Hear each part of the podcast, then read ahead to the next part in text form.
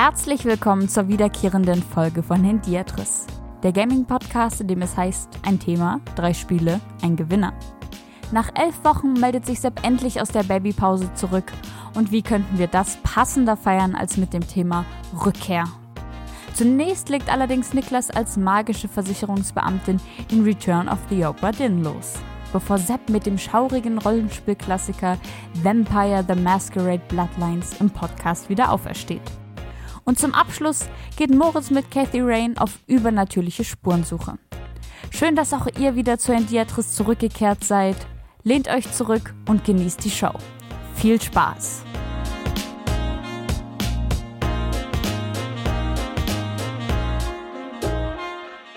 Meine Damen und Herren, herzlich willkommen zu Hendiatris. Ich freue mich, dass ihr wieder eingeschaltet habt. Heute zum Thema Rückkehr. Mein Name ist Niklas und an meiner Seite ist, wie so häufig, der gute Moritz. Hi Moritz. Yo Niklas, was geht ab?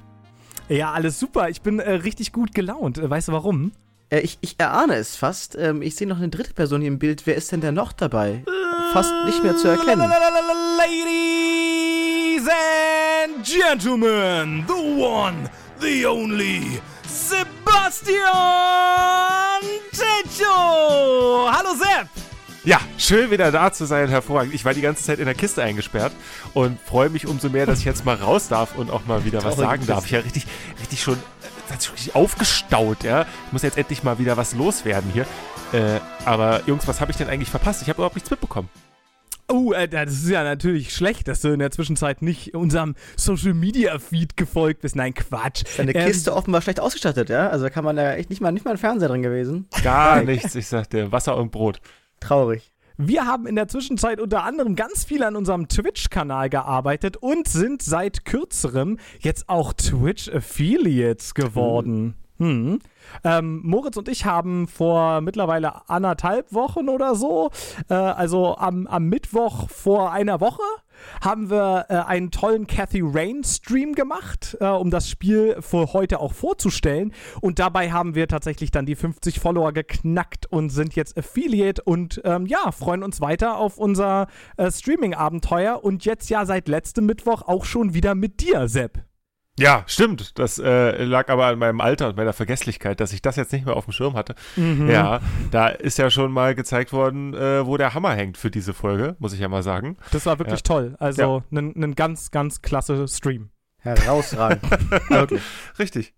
Also zum Zeitpunkt der Aufnahme hat der Stream noch nicht stattgefunden, aber wir gehen einfach mal davon aus, dass das ein Der riesen fantastisch Knüller war wird. Aber Thema ist ja heute nicht Twitch-Stream, ne? Twitch-Stream, sondern Thema ist heute, lieber Sepp, Rückkehr. Rückkehr. Und Rückkehr ist natürlich deswegen ein gutes Thema, weil nicht nur ich jetzt hier zurückkehre nach kurzer oder längerfristiger Babypause, sondern weil Rückkehr, und das macht man sich oft gar nicht so klar, eines so der Hauptthemen, der Haupt Topoi ist in äh, äh, medialen Erzeugnissen aller Art. Also nicht nur, dass wir bei allen möglichen unsäglichen Fortsetzungen immer The Return of haben, sondern auch in Computerspielen, wenn wir daran denken, ja, die älteste der Heldenreisen, sag ich mal, ja, äh, die, die Odyssee, auch da geht es natürlich um das Nachhausekommen, ja. Und genauso äh, ge geht es heute eben darum, es ist ein Comeback, ja, es ist eine Renaissance, es ist eine Rückkehr, eine Wiedergeburt und eine Heimkehr. Ihr wisst, dass ich zurück bin. Nö, nö, nö, nö, nö. Wie geht dieser Rap-Song? Ihr wisst, was ich meine? Dieser Nee, Rap-Song, nee. dieser Rap-Song, dieser, ein, dieser, Dieser eine. eine. Ja, verstehe. Ja, diesen einen kenne ich leider nicht, sorry. Ähm, aber deswegen ist es in ganz vielen Spielen ein zentrales Ding. Also ähm, wir, wir reden da zum Beispiel auch über eine Idee von Geschichtenerzählung, die sich über die Jahrhunderte und Jahrtausende, über alle Kulturen quasi ähm, äh, entspannt. Und wer da interessiert ist, dem sei ein Buch empfohlen, nämlich Der Heros in tausend Gestalten, ja, von Joseph Campbell. Der hat das mal versucht, so ein bisschen zu analysieren und hat festgestellt, dass ganz viele Heldenerzählungen, Heldinnenerzählungen in der Mythologie immer quasi diesen selben die diesen selben Grundgedanken haben. Ne? Egal, ob das jetzt äh, heutzutage in Computerspielen oder in Büchern oder in äh, auch, auch, in, auch in Songs und so, es ist immer dieser, ähm, diese, diese Heldengeschichte, wo es um Identifikation und um Selbstverwirklichung von Menschen geht. Niklas. Ich glaube, ähm, das ist ja sozusagen immer das letzte Kapitel im Hero's Journey, ist die Genau. Rückkehr. Und ich glaube, der Punkt, warum das so wichtig ist, ist, weil wir erst durch die Rückkehr in die gewohnte Umgebung lernen oder merken, wie der Held oder die Heldin durch ihr Abenteuer verändert wurde. Ne? Nur in, im äh, Vergleich mit dem, mit dem Zuhause, mit der Heimat, zeigt sich, was sich verändert hat, Sepp. Mhm. Und da ist eben auch wichtig, du hast jetzt schon die Hauptperson angesprochen, wie die sich verändert hat und aber auch, und das machen Spiele, finde ich, leider noch zu selten, Mhm. ähm, dass sich die Umgebung und die Welt verändert hat. Also, dass äh, äh, man bestimmte Schauplätze wieder besucht. Ja, und dann feststellt so, oh Gott, meine, meine Sachen, die ich irgendwie gemacht habe im Laufe des Spiels, hatten Einfluss auf die Welt und haben sie mitgestaltet und verändert. Ja, also, was man jetzt so als Recycling der Welt jetzt abschmälern könnte oder äh, beschmälern könnte, ist eigentlich etwas, was viel zu selten gemacht wird, indem man nochmal zeigt, so, ey, die Welt hat sich verändert durch dein Zutun. Ja, eine der großen Kritiken an Breath of the Wild war übrigens, ja, ne, das, wir haben es ja erst in einer der letzten Folgen äh, besprochen, dass es leider keine, keine Welt gibt, in der Ganon besiegt ist in dem Spiel. Ja, man kann ihn ja besiegen und zurück in die Welt kehren, aber genau das, was du gerade gesagt hast, was du kritisiert hast, dass Spiele das zu selten machen, passiert hier auch nicht, nämlich, dass die Welt auch einen neuen Zustand erreicht, sondern sie bleibt die alte von Ganon besessene Welt, weil das Spiel leider gar nicht weiß, was es machen soll, wenn sie jetzt von ihrem Übel befreit ist. Das ist tatsächlich ein, ein Potenzial, was viele Spiele noch gar nicht so ausschöpfen. Aber ich glaube, wir haben heute drei Beispiele gefunden, Mhm. ähm, wo das Thema der Rückkehr auf ganz verschiedenen Ebenen, so wie ihr es kennt und gewohnt seid bei Handyatris, behandelt wird. Und wir wollen gleich mal mit einem starten, was mich im Stream völlig aus den Socken gehauen hat, muss ich jetzt schon mal als Vorschusslorbeeren sagen. Ich, mir, ich hatte den Namen vorher gehört und hatte aber weder ein Bild dazu noch irgendwas. Und als es dann losging, war ich schockverliebt, ja. Äh, Niklas. Ich habe heute ein Spiel mitgebracht mit dem Namen Return of the Obra Dinn.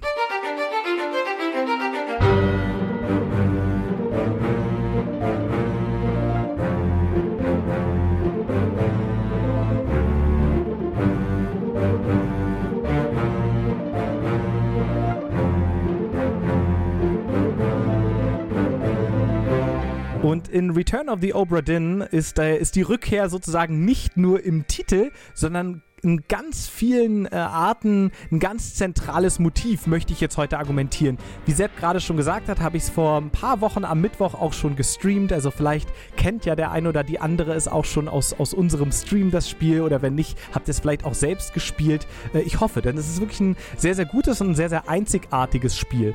Und die erste Rückkehr, die hier passiert, ist übrigens die zu unserer eigenen Podcast-Historie. Und zwar der sehr äh, kurzfristigen. Denn vor gar nicht allzu langer Zeit zum Thema Grenzen hat der liebe Moritz ein Spiel namens Papers, Please mitgebracht. Ähm, und das ist von einem Designer namens Lucas Pope. Der hat dann sehr viele Jahre gebraucht, um ein neues Spiel rauszubringen, musste da sehr, sehr lange dran arbeiten. Und das ist eben Return of the Obra Dinn geworden, was dann im Jahr 2018 rauskam und mittlerweile übrigens fast überall spielbar ist. Also auf dem PC, der Xbox, der PS4, sogar ein Switch-Port ist, glaube ich, erst dieses Jahr rausgekommen, also auf jeden Fall deutlich später. Aber ihr könnt es wirklich spielen, wo ihr wollt. Die andere Rückkehr ist eine Rückkehr in die Neuzeit, denn wir spielen eine Versicherungsbeamtin der East India Company im Jahre 1807. Wie große Spiele immer beginnen, als Versicherungsangestellte. Richtig, ja, die drei großen Kategorien: Agenten, Superhelden und Versicherungsbeamtinnen. Ja. Korrekt. Handyatris. Und diese Versicherungsbeamtin, die wird auf ein Schiff geschickt, was im Jahre 1802 verschwunden ist. Doch fünf Jahre später kehrt auf einmal die Obra Dinn zurück. Und sie wird auf das Schiff geschickt, um herauszufinden, was ist denn hier eigentlich vorgefallen. Jetzt sieht das Schiff aber nicht unbedingt realistisch gerendert aus, möchte ich sagen. Denn einer der großen Punkte, mit denen sich das Spiel absetzt von anderen, ist der Grafikstil. Und auch hier finden wir dann die nächste Rückkehr, nämlich die in die späten 70er Jahre. Lucas Pope hat nämlich versucht, sein Spiel im Stile von so alten Apple II 8-Bit-Spielen darzustellen. Also sich die Frage gestellt, wie würde das denn aussehen, wenn man sich in einem alten, nach Vektoren aufgebauten Grafikspiel vom Apple II bewegt? Ja, und zwar, und, und zwar richtig so, man muss sich das so vorstellen, ja, als ob man so ein hässliches Apple II-Spiel, also hässlich, ne, für die damalige Zeit natürlich trotzdem toll, und als ob man dann da einfach in den Fernseher reinklettert und dann rechts und links gucken kann. Der, der Stil bleibt, der, bleibt derselbe quasi, aber in der Dreidimensionalität. Und man kann das gar nicht überverkaufen, was für ein zentraler Punkt die Grafik dieses Spiels ist. Hm. Ja, ich fand auch ganz cool, ich habe das ja äh, mit dir mal gespielt, Niklas, und dann auch noch selber noch mal ein bisschen gespielt. Und in den Einstellungen kann man ähm, auch noch verschiedene ähm, Farbeinstellungen äh, geben, die, die zu verschiedenen Bildschirmen aus der Zeit passen. Und das fand ich da, also einfach eine geile Spielerei, die mir das Spiel nochmal versüßt hat einfach. Ja, total. Also es ist halt die Standardeinstellung sozusagen, ist diese Schattierung, die die alten Apple II Bildschirme hatten, wer so ein Gerät schon mal gesehen hat. Ähm, ansonsten gibt es aber auch den alten IBM, es gibt den Commodore 64 natürlich, der ja zum Beispiel in, in Deutschland auch eine richtig große Nummer war. Aber genau dann eben dieser Effekt, ja, man, man startet das Spiel und hat ein stehendes Bild und sagt, naja gut, das sieht jetzt natürlich schon etwas schicker aus, aber letztendlich sieht es aus wie in, in den frühen 80ern hier. Was soll denn das? Und dann geht man einen Schritt nach vorne. Und es ist eben dreidimensional. Man kann sich in diesem Raum bewegen und das war für mich, muss ich sagen, auch echt total spektakulär, ja, weil so in dieser Welt sich so zu bewegen, das ist, ein, äh, das ist eine Geschichte, die gab es so in der Form eigentlich noch gar nicht. Diesen, diesen Grafikstil hat eigentlich noch niemand probiert. Und es fühlt sich auch richtig smooth an, wie ich finde. Also man kann sich jetzt vorstellen, dass es ein bisschen clunky ist, aber fand ich überhaupt nicht. Nee, absolut nicht. Ähm, ansonsten gibt es aber jetzt noch die finale Rückkehr, die ich mitgebracht habe mit diesem Spiel und die für mich entscheidende. Denn die Rückkehr ist die zentrale Spielmechanik von Return of the Obra Dinn. Denn was mache ich denn auf diesem Schiff? Ich bin, wie gesagt, ja als Versicherungsbeamtin unterwegs und soll rausfinden, was hier passiert ist. Aber wie tue ich das denn? Das Schiff ist leergefegt, mal abgesehen von ein paar traurigen hinterbliebenen Leichen und Skeletten und so weiter und so fort. Aber ich habe ein magisches Gerät dabei. Also wir befinden uns hier auch im Genre des magischen Realismus, nämlich das Memento Mortem. Erinnere dich an den Tod sozusagen. Eine Art Totenkopf-Kompass, der ausschlägt, sobald ich eine Leiche finde und mich zurückversetzt, der mich zurückkehren lässt in den letzten Moment des Lebens dieser Person, die ich davor gefunden habe. Und so gilt es an für mich über das Spiel mir die ganzen Szenen anzuschauen, in denen Charaktere gestorben sind und darüber logische Schlussfolgerungen zu ziehen, was hier vorgefallen sein könnte. Also nehmen wir mal ein ganz einfaches Beispiel. Da schreit jemand, äh, Captain, äh, give me what is mine. Und dann sieht man auf einmal, die, der Screen fängt an aufzublitzen und man sieht, wie jemand vor der Tür steht und dann schreit der Captain, I'll give you what's yours. Und man sieht ihn, wie er einen Schuss mit der Pistole abgibt. Also scheint relativ klar, dieser Typ, der hier lag, wurde offensichtlich vom Kapitän erschossen. Und all das muss ich in ein fein säuberliches Büchlein eintragen, in dem ich eben sagen muss, wer jede einzelne Person auf dem Schiff ist, was ihr vorgefallen ist und wenn sie zum Beispiel umgebracht wurde, wer dafür verantwortlich war. Denn schließlich muss ich am, am Ende einen sehr ausführlichen Versicherungsbericht schreiben ja, und den Leuten Strafen zukommen lassen und sowas. Und dabei ist es sehr wichtig, ob er geklappt wurde oder ob er äh, äh, torn in, ha in half äh, wurde, ja. Ganz äh, genau. Da, da, das muss da äh, minutiös, ja, ähm, aufgelistet werden. Ja. Na, gute Beamte machen das. Wieso, wie das Beamte nun mal machen. Und also. man kann sich das ein bisschen vorstellen, wie ähm, wenn Sherlock Holmes Versicherungsbeamter wäre. Weil es tatsächlich mit dieser, mit dieser Deduktion, mit dieses quasi die Hauptmechanik des Spiels darum geht, minutiös kleine Dinge herauszufinden. Und manchmal mhm. ist es mhm. offensichtlich, ja, und manchmal ist es sehr, ähm, sehr subtle, ja. Also wenn wir an sowas denken wie, was ich super fand, die Tattoo-Geschichte. Kannst du die nochmal erzählen aus dem, aus dem Stream? Es gibt einen Topman, also jemand, der, und übrigens das nur so nebenbei gesagt, man lernt auch durchaus was über die Marine und die Seefahrt äh, in der Neuzeit, ja, also um 1802 und 1807 herum. Äh, man kann tatsächlich oder man muss sogar sehr viele Schlussfolgerungen auch machen, indem man anfängt, Uniformen zu erkennen, Hüte zuzuordnen, Kapitänsränge zu verstehen und so weiter und so fort. Das ist alles wichtig und ähm, so finden wir eben einen Typen, der offensichtlich oben im äh, Schiff lang klettert und sich um die Segel kümmert. Und das ist ein sogenannter Topman. Und dann schauen wir in die Liste der Topman und stellen fest, dass wir da aus allen möglichen Nationen welche haben, aber vor allem einen aus Neuguinea. Und da kann einem eben ins Auge fallen, dass tatsächlich einer der Männer, die da oben hängen, ganz besondere Tattoos haben, nämlich traditionelle Tattoos aus Neuguinea. Ähm, das ist tatsächlich gar nicht mir selbst aufgefallen, sondern das ist im Stream jemand anderem aufgefallen. Ich glaube, es war Anna, die uns darauf hingewiesen hat. Und so konnten wir diesen tätowierten Seemann identifizieren da oben in den Segeln. Und genau so muss man sich eben stückchenweise durch das Spiel puzzeln und kann selbstbestimmt an den Leuten arbeiten, die, wo man glaubt, Hinweise gefunden zu haben, Muster, die Stränge zusammenbringen. Und es wird auch irgendwann wirklich sehr, sehr schwierig weiterzukommen. Ich finde das Spiel was ganz stark gemacht. Das hatten wir in der Zelda-Folge schon mal ähm, zu meinem Spiel, dass es es schafft, mich, ähm, äh, dass ich mich selbst halt krass clever fühle. Mhm. Ähm, also die, die Stränge sind natürlich nicht immer einfach, aber es ist so aufgebaut, dass es schon auch sehr logisch ist. Und ich ich weiß noch, wir beide haben auch damals dieses Bild von der Mannschaft gesehen und haben überlegt, okay, krass, ähm, die Uniformen sind verschieden. Wir suchen jetzt einen bestimmten Dienstgrad hier. Ähm, wie können wir das rausfinden? Das kann man sogar versuchen zu googeln oder so, aber nicht, indem man sozusagen nach, ähm, nach der Lösung des Spiels guckt, sondern einfach sich Wissen aneignet über Seefahrt und sowas. Ähm, und da habe ich mich damals tatsächlich, wie Sepp das als Beispiel gebracht hat, wie Sherlock Holmes gefühlt. Ähm, oder eben Watson, ich glaube, Niklas hat gespielt. Ähm, äh, Niklas war dann unser Sherlock Holmes und das äh, hat mir damals wirklich großen Spaß gemacht. Dieses Spiel löst das klassische Sherlock Holmes Spielproblem. Mhm. Denn du hast immer in Sherlock Holmes Spielen, die ja per se für mich total super eigentlich sein müssten. Ich liebe das, ich liebe die Geschichten und finde das ganz fantastisch. Das Problem ist nur, dass Sherlock Holmes als Figur schlauer ist als wir alle zusammen. Ja. Und ähm, wir immer in dieses, in, in dieses Problem kommen, dass wir als dummer Spieler jemanden spielen müssen, der schlauer ist als wir.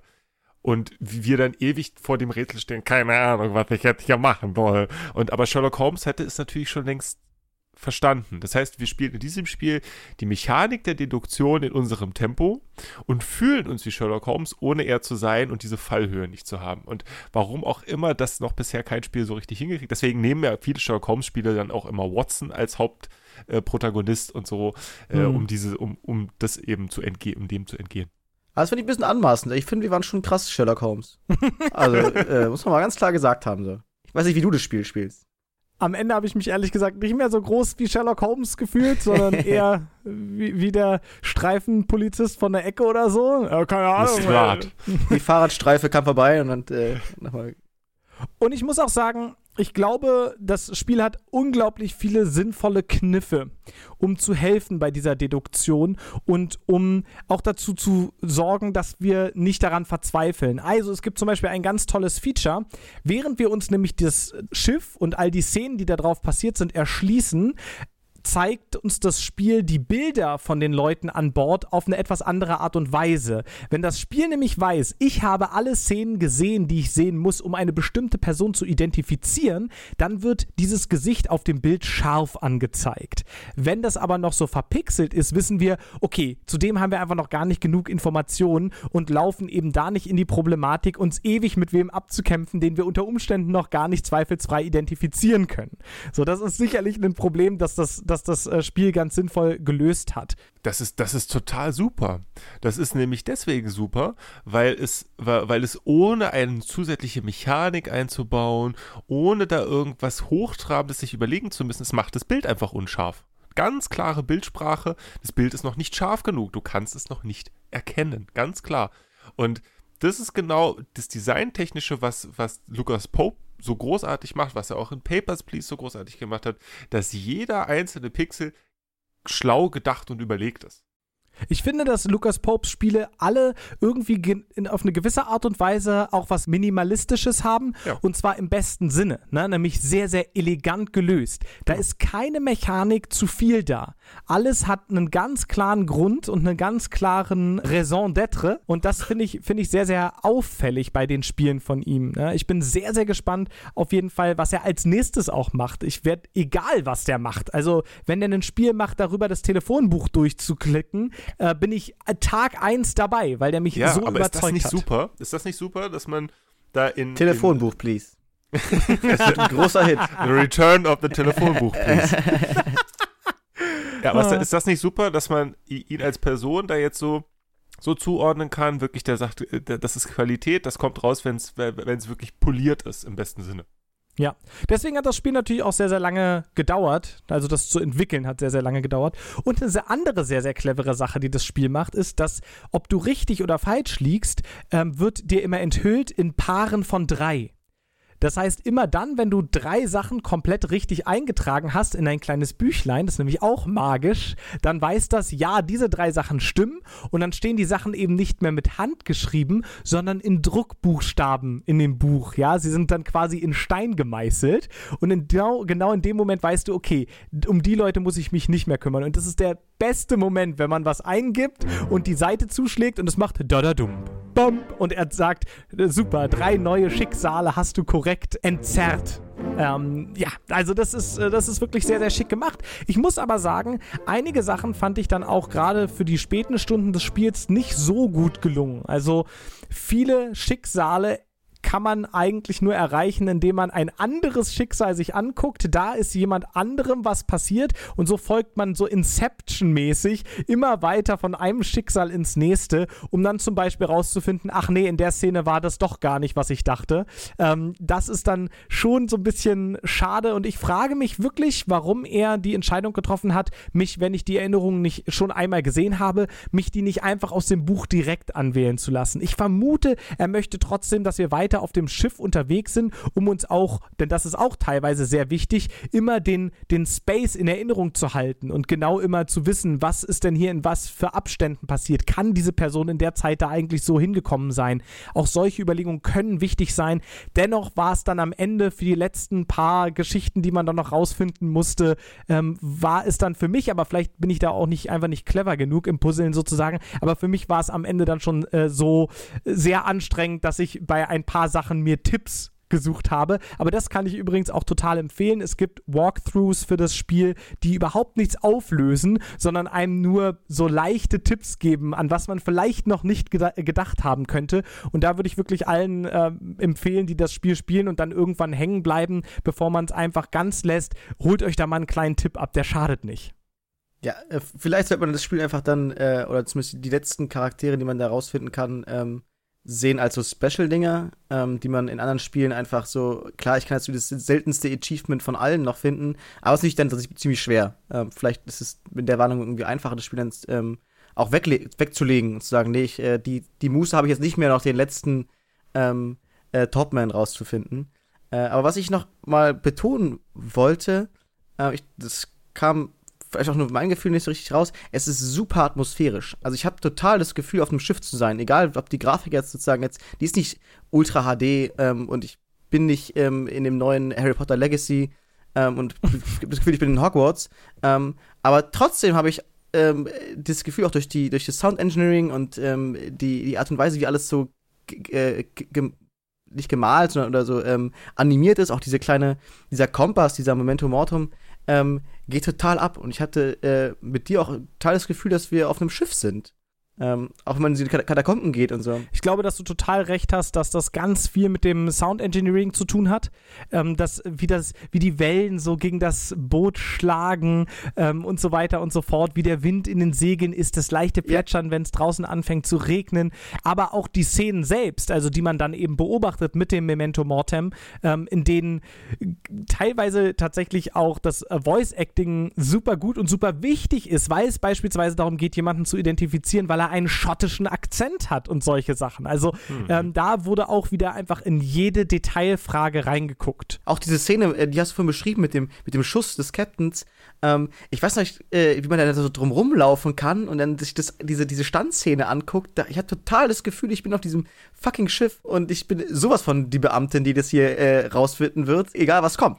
So, Und das Coole ist, man hat sozusagen die, den Sound dieser Szene hat man vor einem leeren Bildschirm und dann auf einmal blitzt das, was passiert ist. Diese Szene blitzt einfach auf und ich habe mich teilweise, obwohl die Bilder ja stillstehen, habe ich mich richtig erschrocken, weil dann auf einmal diese Pistolenkugel von dem Captain direkt vor mir aufgetaucht ist und dazu der wirklich auch sehr, sehr atmosphärische und kräftige, äh, evokative Soundtrack setzt dann mit aller Macht ein und das hat mich so richtig mitgenommen und mich in diesen Moment zurückkehren lassen. Ja, da sind wir wieder bei dem Minimalistischen. Da hat er genau erkannt, was die Stärke seines Spiels ist, was, was es leisten kann, was es nicht tun sollte. Ja, manchmal ist es auch wichtig als Designer einfach zu wissen, was, was sollte mein Spiel jetzt einfach nicht tun. Mhm. Nämlich diese Szene komplett als Videosequenz ausgestalten, sondern nur den Ton, schwarzer Bildschirm und dann BAM! Und dann kommt quasi das, das Standbild. Und der Effekt ist tausendmal stärker. Von mir noch mal eine Frage aus, äh, auch ein auch aus Eigennutz. Ähm, ich kann mir das Spiel total gut als Handheld-Version vorstellen. Das abend, einfach abends mit ins Bett zu nehmen, auf der Switch zu spielen, noch mal ein bisschen, ähm, noch ein bisschen was zu gucken. Ich habe auch auf, der, auf, auf dem DS viele so Spiele in der Art gespielt, auch einfach so, so Nacht-Abendsspiel äh, im Bett. Weißt du, wie gut der Port ist? Also ich weiß, öfter mal ist auch den Supports ein bisschen in die Hose gegangen und dann ist es so ein bisschen clunky und dann Ja. ähm, macht so, so halb viel Spaß, wenn du weißt, ich könnte jetzt noch drei Meter weiter zum PC gehen und es dann in flüssig spielen. Nee, der Switch-Port soll tatsächlich exzellent laufen, äh, völlig ohne Ah. Probleme. Das Einzige, was ich vielleicht dazu Bin jetzt sagen 17 Euro ärmer, schon wieder. Kacke. tut mir leid, Moritz. Ja, aber das ist ja übrigens eine, ähm, ein Ärger, den ich häufiger kriege, dass ich zu viele Leute dazu bringe, zu viele Spiele zu kaufen. Oder wir alle zusammen. Ja. Ja. Ähm, Ja, wenn, wenn Steam uns mal beteiligen würde. Naja, das machen wir dann bald per Affiliate-Link und so. Bei Twitch hat es ja schon geklappt. Genau. Herrn Dietris verflucht Geldbeutel. Genau, ganz genau. Allerdings würde ich dir eins empfehlen, denn das ist mir jetzt nochmal ganz stark aufgefallen und das auch nochmal zu meiner eigenen Historie mit dem Spiel. Ich habe das Ende 2018 angefangen zu spielen und bin dann in dieses Problem gekommen, ich hätte es schon fertig spielen können. Also ich hatte genug Schicksale herausgefunden, um theoretisch das Spiel abschließen zu können, wollte aber natürlich die letzten auch noch rauskriegen. Und dann bin ich ähm, ein bisschen abbekommen und dann habe ich was anderes gemacht wenn dieses Spiel eins nicht kann in Sachen Rückkehr, dann ist es ein Jahr später oder anderthalb Jahre später dahin zurückzukommen. Ich war völlig lost und habe dann letztendlich nochmal von vorne angefangen und das war auch total cool. Aber wenn du dir das sozusagen abends mit ins Bett nimmst, würde ich dir empfehlen, das dann aber auch mehr oder weniger jeden Abend konsequent noch von einer halben Stunde einzuschieben, weil sonst wird die Rückkehr sehr, sehr schwierig.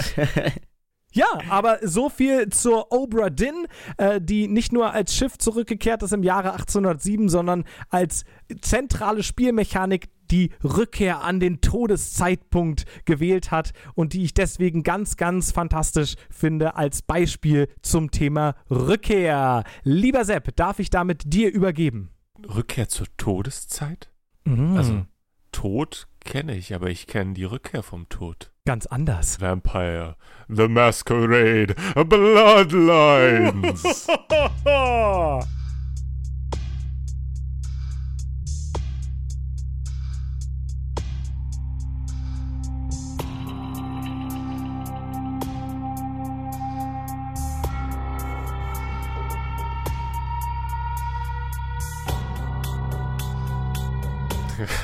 kommt, so ein, kommt so ein Blitz jetzt. Ähm, ja, Vampire The Masquerade Bloodlines ist das Spiel, was ich mitgebracht habe. Und das hat viel, wieder, wie es ja ihr das erkennt bei uns, viele Ebenen äh, der Rückkehr. Und zwar erstmal meine persönliche Rückkehr immer wieder zu dem Spiel. Seitdem es ähm, 2004 erschienen ist, bin ich mehrfach zu diesem, wie ich finde, großartigen Spiel zurückgekehrt. Wenn ich eine Top 10 meiner 10 Lieblingsspiele machen müsste, wäre das sicherlich da mit drin. Worum geht's denn da grundsätzlich? Es ist eine, ja, eine Vampirwelt, ähm, die nach den gängigen Regeln der Vampirwelten, die wir so aus allen möglichen Dingen kennen, funktioniert. Es hat eine ähm, Pen-and-Paper-Vorlage, nämlich diese, und diese Grundidee ist diese Idee der Maskerade. Diese Pen-and-Paper-Vorlage ist diesem großen Rubrum ähm, der World of Darkness. Da kann man eben äh, äh einmal dieses Vampire the Masquerade spielen, gibt es aber auch noch eine Werwolf-Variante dazu und eine Spectre-Variante, also Geister spielt. Also, da wird es dann ziemlich kompliziert, aber das Vampire ist auch schon als Pen and Paper relativ erfolgreich gewesen. Und ähm, das ist ein bisschen anders, als man es normalerweise kennt bei Pen and Paper. Es geht tatsächlich um Storytelling. Ja, also es ist jetzt nicht so, der eine ist der Dungeon Master und der Böse und alle spielen gegen den Dungeon Master, sondern mhm. es ist mhm. mehr so ein gemeinsames Erzählen einer ähm, Geschichte. Und ähm, man sollte vielleicht ein bisschen problematisieren, ähm, der Verlag, der dieses Pen and Paper rausgebracht hat, äh, White Wolf ist, und das äh, haben wir jetzt auch erst so im Zuge der Recherche, ich wusste das zum Beispiel vorher nicht, muss ich ehrlich zugeben, ähm, da auch, da auch so ein bisschen, bisschen sehr problematisch im Bezug auf äh, Neonazi-Inhalte und so weiter. Niklas. Hm. Ja, es ist es ging wohl auch vor, vor allem um einen bestimmten Autor, den sie eingestellt haben. Äh, der Sabbath heißt er. Ähm, der ist, arbeitet meines Wissens nach mittlerweile nicht mehr äh, in, der, in der Firma, aber der hat ganz klar sich auch mit neurechten äh, Gruppen und Nazi-Symboliken und so weiter ähm, abgebildet äh, online und hat da eine ganz klare Agenda auch gefahren. Es gab dann auch in der neu, neuesten Version, in der fünften, glaube ich, von Vampire, gab es dann irgendwie auch ganz komische Ansätze, dass man tatsächlich einen Neonazi-Charakter auch spielen konnte und die Bösewichte in dem Spiel hatten auch ganz starke ähm, ja, Zusammenhänge mit so äh, Verschwörungsglauben wie dem der, der jüdischen Weltverschwörung und solche Sachen. Also auch ganz klar so Hassinhalte, gegen die sich Nazis und Neonazis wenden und äh, das, das ja, hat der Verlag sich durchaus auch gegen positioniert, wie erfolgreich und wie wahrhaftig nachhaltig. das jetzt war mhm. und nachhaltig daran gearbeitet ja. wird, dass, dass solche Leute nicht mehr eingestellt werden, ist dann halt die andere Frage. Aber äh, ja, wir, das wollten wir auf jeden Fall einmal kurz angesprochen haben, ohne dass das jetzt die ganze Diskussion zu Vampire dominieren muss. Genau, denn das Spiel basiert zwar natürlich auf dieser lose auf dieser Pen and Paper Vorlage, das, das ist klar, ist aber deutlich später im Jahr 2004, wie schon erwähnt, von der Firma Troika entwickelt worden und äh, Troika hat nur drei Spiele gemacht, ja, also da war der, äh, war der Name Programm. Äh. Arcanum, was ich irgendwann in irgendeiner anderen Folge hier mal reinbringen werde, ja, einfach weil ich es liebe und fantastisch finde, ja. Das ist eine ganz tolle Mischung aus Magie und Steampunk. Ähm, Temple of Elemental Evil und Vampire the Masquerade. Das sind die drei Spiele. Und besonders äh, äh, bekannt daran ist eigentlich äh, Leonard Bojarski. Leonard Bojarski ist der, äh, ähm, der äh, Lead-Designer gewesen und äh, hat, ist vor allem bekannt dadurch, dass er diesen Grafikstil entwickelt hat, den wir alle kennen und lieben von Fallout. Mhm. Ähm, und äh, war wie gesagt vorher bei Interplay, die äh, drei, die das gegründet haben, Troika, vorher bei Interplay haben dann wollten eben äh, was Neues gemeinsam machen und haben äh, dann diese, dieses Studio gegründet. Und was auch noch wichtig ist bei Masquerade, ich bin jetzt erstmal bei diesen ganzen Einleitungssachen. Ja, ich muss das schnell wegbringen, damit ich zu den tollen Sachen noch, noch, kommen kann. Lass äh, mich das schnell mal hier aus dem Weg schieben, damit ja, ich zu diesem Knaller kommen Zeit. kann. äh, ja, ähm, das war das erste Spiel, beziehungsweise das erste, beziehungsweise das zweite, je nachdem, wie man rechnet, mit der Source Engine, also mhm. der Half-Life 2 Engine. Und ähm, es war vor Half-Life 2 fertig, durfte aber nicht vor Half-Life 2 erscheinen. Das war vertraglich so äh, ah, abgemacht. Und es mhm. war aber schon fertig. Es musste dann noch einen Monat warten, bis Half-Life rauskam. Und dann durfte erst Vampire kommen. Und ähm, was natürlich die Source Engine ganz toll konnte, heutzutage sieht es jetzt natürlich, wenn man sich anguckt, jetzt nicht mehr so toll aus. Aber was sie ganz toll konnte, und das war natürlich bei Half-Life dann auch so, ist die, ähm, die Darstellung von Emotionen. Ja, also mhm. das, das Darstellen der Gesichter und äh, die Emotionen in den Gesichtern das konnte die natürlich toll. Half-Life konnte das dann noch besser, weil natürlich Valve seine eigene Engine besser beherrscht hat als, als Troika. Aber ähm, das war sozusagen dieses Engine-Wunder, was dahinter steckte. Und das Problem darin war, warum wahrscheinlich Vampire the Masquerade nur so ein, das heißt nur, nur so ein Kritiker und Fanliebling ist und nicht so der Riesenknaller war, ist, dass es gleichzeitig mit Half-Life 2 Halo und Metal Gear Solid 2 rauskam. und da war jetzt nicht mehr so viel Platz für Vampire. Ja, ich muss sagen, ich bin ja ein großer Fan von so Kultklassikern, wie das so schön heißt. Ich finde ja die Spiele, die, äh, wo man auch mal so ein bisschen aneckt und wo man die Mechaniken zwischendurch richtig knirschen hört, da bin ich ja ein großer Fan von, weil ich das viel, viel spannender finde, als wenn alles so glatt poliert ist. Und da ist, glaube ich, Vampire the Masquerade ein sehr, sehr gutes Beispiel für. Es hat mich gerade richtig überrascht, dass du gesagt hast, das war eigentlich schon früher fertig und sie haben noch gewartet mit dem Release, weil das ja, Spiel weil ja dann eigentlich... hätten sie die, die Monat nutzen können, um die Bugs zu fixen. Das ist nämlich berüchtigt dafür, dass es sehr, sehr verbuggt ist. weißt du, was das Schlimme ist? Wahrscheinlich haben sie die Bugs gefixt in dem Monat und es ist trotzdem so rausgekommen. Es wird tatsächlich bis heute äh, mit der sehr aktiven äh, Community, die es noch gibt, bis heute werden die Bugs gefixt und ich glaube, es mhm. sind immer noch nicht alle raus. Also es gab tatsächlich zu, in den ersten Wochen und Monaten des Spiels so richtiges, richtige klassische Plotstopper-Bugs die halt natürlich katastrophal sind. Und ich glaube, ausgeliefert wurde es auch erst mit Version 1.1 oder so. Genau, und ich, ihr habt ja letzten Mittwoch bei uns gesehen, wir haben ja auch mit dem Unofficial Patch gespielt. Der ist, äh, das Spiel ist wie gesagt 2004 rausgekommen, gibt schon längst keinen offiziellen Support mehr. Dieser neueste Patch ist irgendwie aber erst ein paar Wochen alt oder sowas, ja, weil da immer noch mit so viel ähm, Leidenschaft dran gearbeitet wird. Ja, voll cool. Worum geht's denn da überhaupt? Ich habe die ganze Zeit nur um das Drumherum geredet, aber wo, worum geht's denn überhaupt? Es geht in Vampire the Masquerade. Es ist nicht das erste Spiel der Masquerade-Serie, äh, es gab vorher schon Redemption, aber es ist quasi das, wenn man über, über äh, Vampire the Masquerade spricht, meint man eigentlich immer Bloodlines, weil es äh, das deutlich bessere Spiel der beiden ist. Grundsätzlich von der Story her geht es darum, dass Kain und Abel, also es werden sehr viele christliche Motive genommen, wie es ja mhm. zu Vampiren auch immer so passt. Äh, Kain und Abel, ne? Und Kain äh, äh, wird dann eben von Gott damit bestraft, dass er nur noch Blut trinken darf und aber unsterblich ist, ja. Und äh, seine Nachkommen ähm, bilden dann 13 Clans, also es hat 13 Enkel und ähm, diese 13 Clans äh, äh, bekriegen sich dann quasi untereinander. Das ist so ein bisschen die, die Origin-Story dieser 13 Clans, die es in der ähm, in dieser Masquerade-Saga gibt.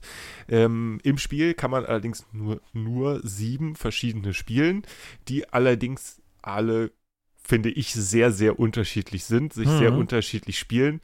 Und, und das ist mein Hauptpunkt der Rückkehr, dafür sorgen, dass man dieses Spiel, obwohl es ein lineares Spiel ist, machen wir uns nichts vor, dafür sorgt, dass man wieder zurückkehrt zu dem Spiel. Denn jeder dieser Clans ermöglicht dir ein komplett anderes Spielgefühl und Erlebnis.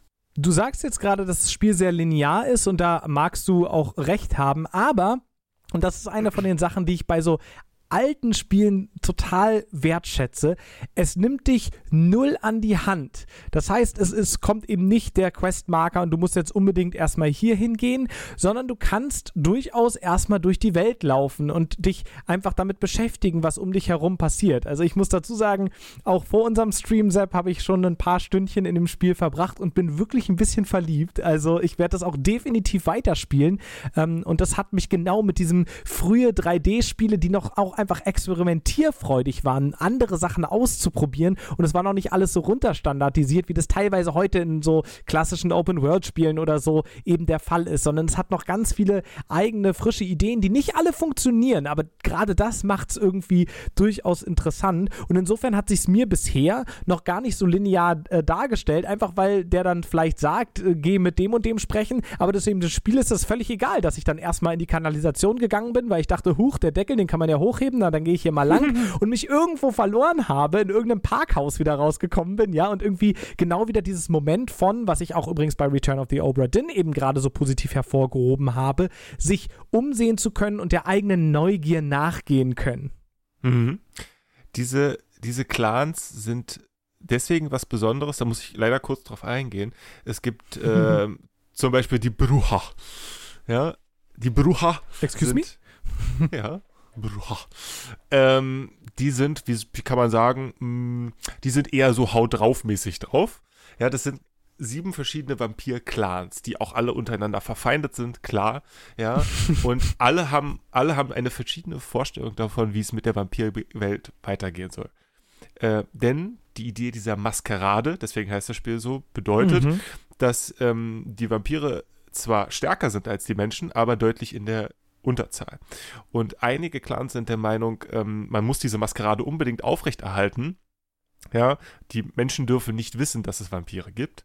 Und andere sind der Meinung, so ein Quatsch, wir machen die locker fertig, kommt alle her. So. Und die Bruja äh, sind jetzt eher so die Krawallmacher, könnte man sagen. Die sind äh, äh, laut und äh, die ko kommen, so, kommen so schnell in Raserei. Ja, ist auch eine Mechanik des Spiels, diese, diese Blutraserei. Ähm, dann gibt es die Nosferatu. Die Nosferatu klassisch, äh, wie man es bei ähm, Frank Walter. Was? Frank-Walter Steinmeier? Nein. da klingelt was. Der ist übrigens auch ein Vampir, weiß bloß Ja. keiner. Das ist ein Nosferatu, ja. Müsst ihr am Internet nachlesen. Ich wollte auf Murnau hinaus. Der heißt F.W. Murnau und ich Hm. wollte gerade Frank-Walter Murnau sagen, das ist aber Unsinn. der heißt irgendwie anders, aber F.W., naja. Das ist der Regisseur von dem, von dem äh, 1927er oder 1929er Nosferatu. Ja, genau. Dieses Bild, wenn man das vor Augen hat, ja, äh, so kann man sich die Nosferatu vorstellen. Sind also offensichtlich entstellte Vampire, also was heißt entstellt für Vampire, aber halt nicht menschlich aussehend. Und da sieht man schon, äh, nur bei den beiden Beispielen, ich sag gleich noch mehrere, sorry, äh, äh, bei den Bruja, die sofort auf Krawall aus sind und bei den äh, Nosferatu, die offensichtlich schon mal anders aussehen. Da ist es zum Beispiel so, kommt man in so in so ein Diner in, in Santa Monica, wo das Spiel spielt. Ja, und da muss man mit einer der, ähm, mit, mit der Kassiererin da sprechen, so quest-relevant, bla. Und wenn du Nosferatu spielst, dann fällt die einfach um. So, dann, dann redet, redet die halt nicht mit dir, weil die erschreckt sich zu Tode. Da steht auf einmal Nosferatu vor. Er macht's bumm, dann liegt sie da und muss so einen ganz anderen Weg finden, diese Quest zu lösen. Ja, oder äh, bei all den anderen äh, Vampiren redest du einfach mit ihr und löst das im Dialog. Mhm. Und die Nosferatu müssen halt viel mehr die Kanalisation zum Beispiel nutzen, ja. Oder ähm, was, was, was gibt es noch? Äh, Niklas, was hast, was hast du gespielt nochmal?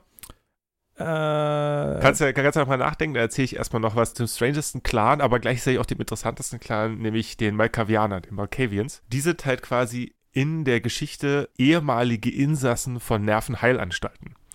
Ja, also dieser Clan sucht sich seine neuen Opfer in Nervenheilanstalten und beißt nur die Insassen davon, suchen sich die aus, die besonders auffällig sind da und beißen die. Das heißt also, jeder von denen ist, entschuldige den Ausdruck, verrückt für, den, für diesen Kontext.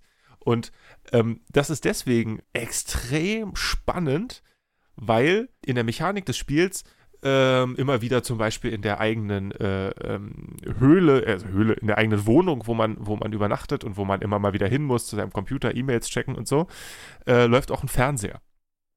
Und ähm, die Malkavianer beziehen alles in der Welt auf sich, weil sie halt so verrückt sind im Sinne von, äh, von, von, dem, von dem Mittel der Gesellschaft verrückt.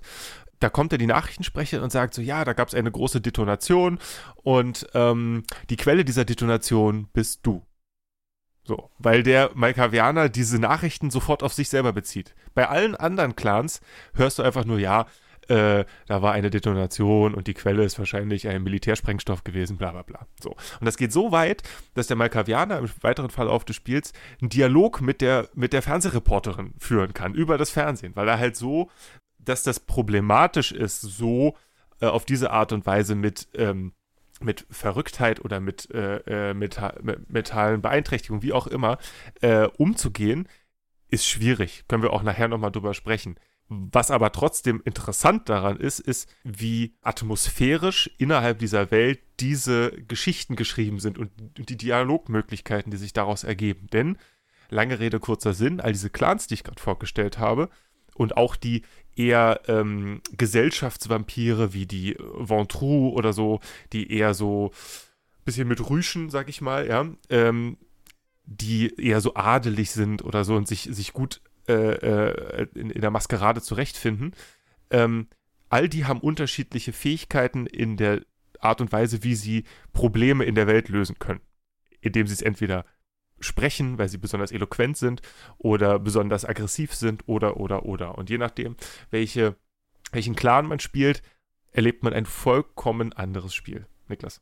Ja, ich würde da tatsächlich dann nochmal drauf eingehen, die verschiedenen Klassen, die es gibt, die verschiedenen Vampire, aber auch darüber hinaus, die Welt hat viele Distinktionspunkte.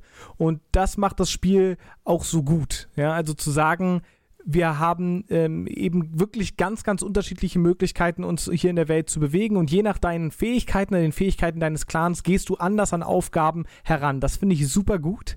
Aber auf der anderen Seite haben sie diese Distinktion eben leider auch dadurch erreicht, dass sie ganz, ganz viele starke Stereotypen gezeichnet haben. Und das ist natürlich ja. was, wo wir jetzt dann auch für das, für das kommende äh, Bloodlines 2 sehr gespannt sind, ob sie das da vielleicht ein bisschen eleganter hinbekommen haben. Denn genauso Punkte wie, uh, das sind jetzt hier die Verrückten aus der Nervenheilanstalt mhm. und ähm, das ist, mhm. führt natürlich auch zu einer totalen Stigmatisierung von, von mentaler Gesundheit, die, ähm, ja. wie wir wissen, sehr, sehr schädlich ist und viele Leute dazu bringt, ein ganz verzerrtes Bild davon zu haben, wie so mentale Gesundheit eigentlich aussieht. Und ähm, das ist natürlich irgendwie sehr, sehr schade und auch ein Punkt, der mir sauer aufgestoßen ist, auch wie zum Beispiel die Darstellung von Obdachlosen in, in dem Spiel, Richtig. die beispielsweise immer durch irgendwelche Gassen ähm, schlendern und dann kann man sie aussaugen, denn als Vampir braucht man ja auch Blut. Aber das Blut der Obdachlosen ist weniger wert als das Blut von anderen Menschen, weil die ja immer nur alle betrunken in der Ecke rum, äh, rumlungern und so weiter und so fort. Hm. Jetzt könnte man natürlich auch sagen, das ist indirekt auch eine Kritik ja, an einem System, was eben obdachlosen Menschen nicht die Möglichkeit gibt, sich gesund und vernünftig zu ernähren. Aber ganz so äh, stellt das Spiel das ist eigentlich nicht nee, dar. so will es das auch nicht. Das ist, äh, das ist nachlässig. Und das äh, ist jetzt äh, Frage, ob man das einem 16 äh, Jahre alten Spiel vorwerfen kann. Ich finde ja. Ähm, das ist, ist was, was nicht reflektiert behandelt wurde. Denn zum Beispiel auch, du hast es jetzt gerade schon angesprochen, die, äh, es gibt dann quasi auch weniger Werte Vampire. Klingt jetzt komisch, aber welche, die sozusagen aus unreinem äh, Blut quasi sind. Und die haben dann diesen Blutdurst der Vampire, aber nicht die Fähigkeiten. Und da halt auch, auch wieder so eine, so eine Hierarchisierung zu machen, ist wirklich ganz schön schwierig. Das ist äh, vielleicht auch was, was mir jetzt erst in, in neuerer Zeit als, als erwachsener Spieler so klar geworden ist. Das ist mir, glaube ich, äh, damals nicht aufgefallen, nicht aufgestoßen, aber ähm, das, das ist schon sehr stark. Also das sind nicht die, sind nicht die leisen Töne, mit denen das da gezeichnet mhm. wird. Das ist ein klarer Kritikpunkt, den man, der uns auch wichtig war, jetzt hier nochmal äh, äh, vorzubringen. Ich glaube, Moritz wollte was sagen. Ja, ich wollte wollt was sagen, äh, auch, auch, auch, zu dem Thema äh, mit der Nervenheilanstelle. Das äh, finde ich eigentlich ganz interessant. Wir hatten das Thema nicht zum ersten Mal in dem Podcast. Ähm, ich erinnere mich, dass du ähm, in der Weihnachtsfolge hattest du Batman mitgebracht und dann haben wir auch über über den ersten Teil der Batman-Reihe, über Arkham äh, Asylum gesprochen, ähm, in der natürlich auch Geisteskrankheit äh, in, in, Anführungsstrichen sehr stereotyp mhm. oder auch echt übel dargestellt ja. wurde. Das scheint ja bei dem Film auch so zu sein, dass sie so eine Art paranoide Schizophrenie darstellen wollen, zumindest ein Bild, das man ähm, davon haben könnte. Und das finde ich ganz, oder fände ich mal ganz spannend, das als Thema oder als Special-Folge zu nehmen.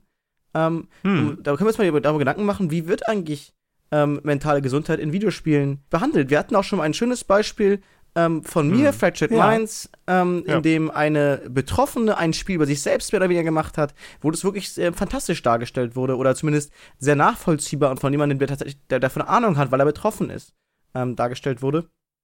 Ähm, und ich würde mich persönlich darüber freuen, wenn wir darüber mal eine Folge machen könnten. Das würde sich auch irgendwie einreihen in unsere ähm, jetzt noch kommende Folge. Äh, da können wir nachher noch mal ganz was zu, mhm. zu erzählen. Ähm, aber auch die Folge über die Nazi-Zeit. Ähm, mhm. Ja, fände ich einfach spannend, Niklas. Ja, da finden wir bestimmt auch einen Weg für, bin ich ganz sicher. Ähm, aber was mir noch so aufgefallen ist, gerade weil du gerade die Frage gestellt hast, kann man äh, diese Darstellung im Spiel von 2004 vorwerfen? Ja, doch, auf jeden Fall kann man. Mhm, und da ja. würde ich zum Beispiel mal darauf verweisen und das besprechen wir dann in unserer nächsten Spezialfolge mit Sicherheit noch mal ein bisschen ausführlicher. Äh, Deus Ex aus dem Jahr 2001, also noch drei Jahre älter, beispielsweise hat eine, wie ich finde, ganz, ganz gute Darstellung gefunden von Obdachlosigkeit, in der nämlich auch gezeigt wird, dass A, die obdachlosen Personen nicht immer unbedingt selbst schuld sind an ihrem Schicksal und aber gleichzeitig dieses Schicksal annehmen und in die Hand nehmen und Untergrundorganisationen bauen und ähm, sich selbst zu helfen wissen und eben dann auch als Charaktere Schärfe entwickeln und nicht einfach nur als, schlechter, als schlechte Blutkonserve sozusagen. Hm. Gleichzeitig sind es natürlich auch diejenigen in äh, äh, Vampire the Masquerade, die du immer als erstes aussaugst, weil ja. äh, bei denen halt niemand merkt, dass sie fehlen. Und das kann, kann man jetzt natürlich auch sagen, vielleicht war das der Kern, in, äh, de, ähm, worauf es ankam. Aber ähm, wie wir jetzt schon äh, klargestellt haben, das ist eine äh, schwierige bis schlechte äh, bis äh, kaum auszuhaltende äh, äh, Darstellung. Ähm, und ähm, das war uns einfach wichtig, das nochmal nach vorne zu stellen. Und wie, wie schon richtig angesprochen, wird abzuwarten sein, wie ähm, das neue Bloodlines 2, was quasi in den Startlöchern steht, äh, damit umgeht. Ähm, wir haben vorhin kurz darüber gesprochen, es gibt jetzt zwei Trailer zu dem Spiel äh, bisher. Der eine sieht extrem vielversprechend aus und der andere, ähm, da würde ich ja glatt wieder äh, rückwärts aus der Tür rausgehen. Kaboom! Sehr actionbeladen. Da muss man auch wieder sagen, auch das Bloodlines, was ich jetzt mitgebracht habe, es macht ganz viele Dinge konventionell, die auch zu der Zeit ganz normal waren. Ja, also das, man spielt es jetzt nicht, weil ähm, es so eine tolle Kampfmechanik hätte. Das ist Quatsch, das ist hm. Blödsinn.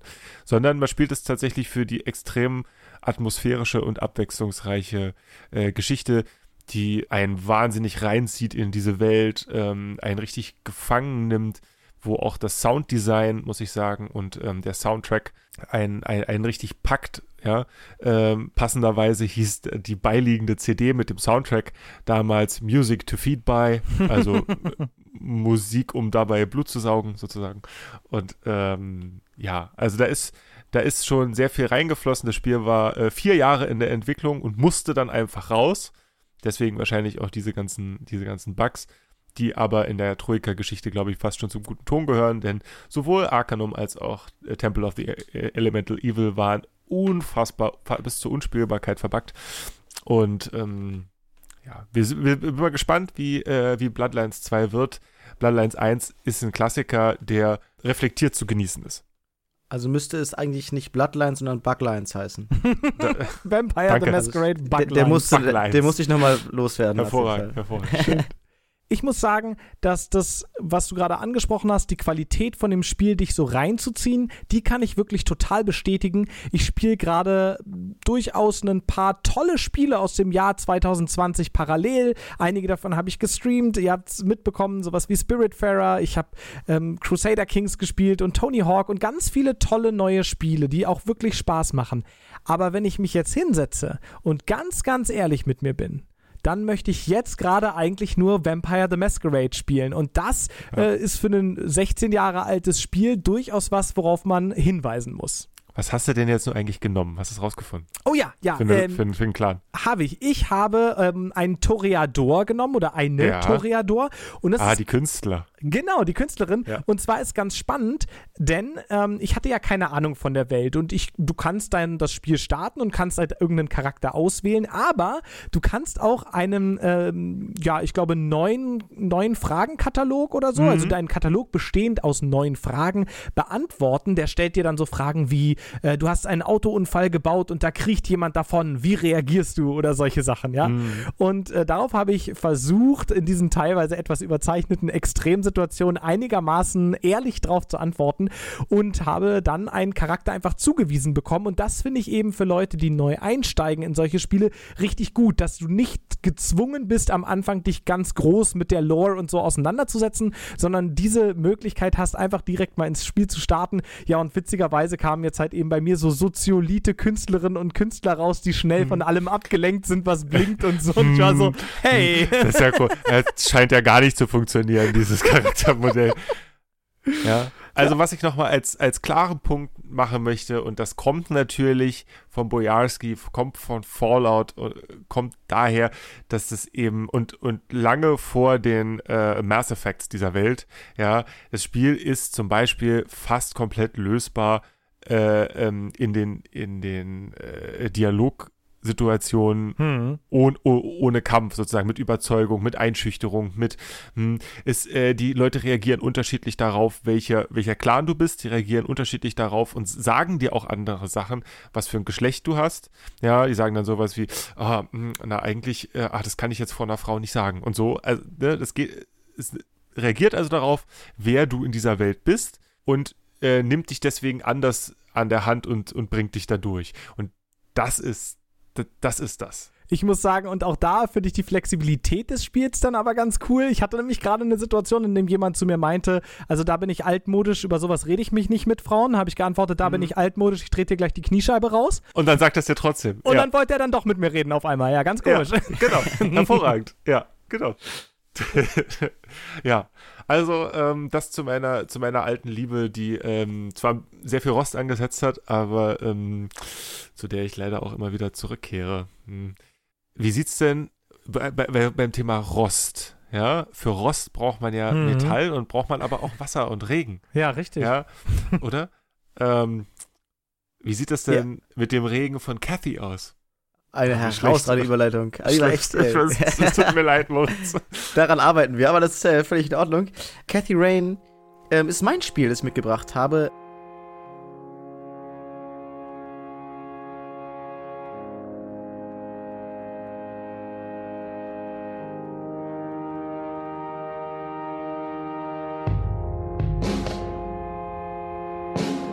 Ähm, einige von euch haben es ja ähm, schon im Stream am äh, am Mittwoch gesehen. Kathy, äh, also ich habe es auch schon mal erzählt gehabt, Kathy is, Rain ist so eines meiner Herzensspiele. Ich glaube auch das erste Point-and-Click, das ich gespielt habe auf meinem Handy. Ja, genau. Kathy kehrt am Abend äh, im Jahre 1995 in ihr College-Zimmer zurück. Ähm, sichtlich angetrunken, ähm, legt sich ins Bett und möchte eigentlich nur schlafen.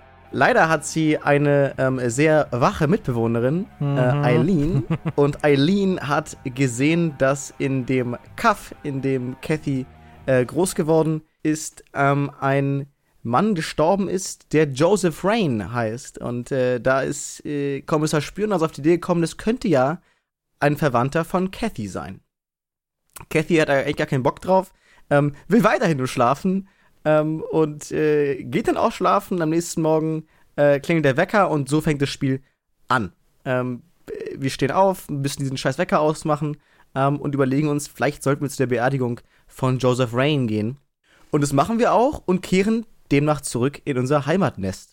In ein mehr oder weniger klassisches amerikanisches äh, Vorstädtchen, ähm, wo wir gleich am Anfang äh, auf dem Friedhof auftauchen und mit unserer Großmutter sprechen, ähm, die uns erst gar nicht erkennt. Wir sind offensichtlich sehr lange nicht da gewesen und fängt an, ein bisschen zu erzählen. Und nach und nach ähm, wird deutlich über das Spiel, dass dem Großvater Joseph schon was zugestoßen war, bevor er gestorben ist.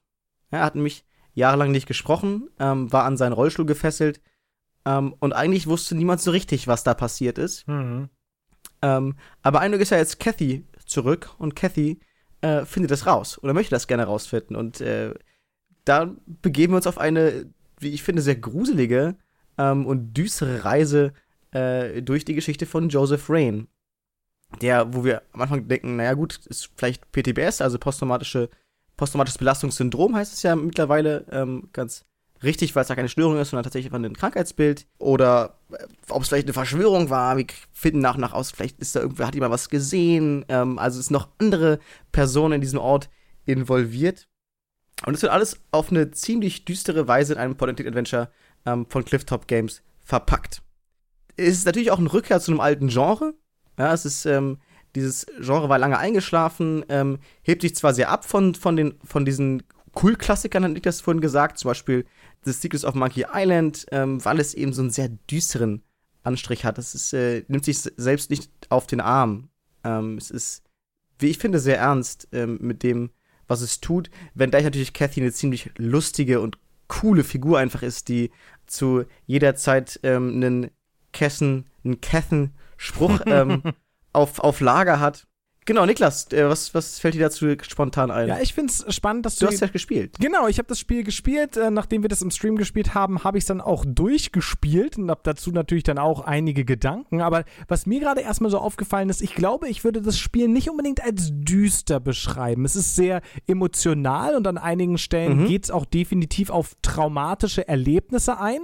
Aber ähm, düster finde ich es nicht. Es hat eher wirklich diesen, diesen Vorstadt-Charme und zwischendurch ist es ist mal auch durchaus ein bisschen witzig. Es fällt, wie gesagt, auch mal ein Cather-Spruch, aber am Ende des Tages besinnt es sich dann wirklich eher auf ähm, ja, ernsthaftere Erlebnisse aus dem Leben der Protagonistin und der Menschen um sie herum, ähm, was es aber aus meiner Sicht nicht unbedingt düster macht. So.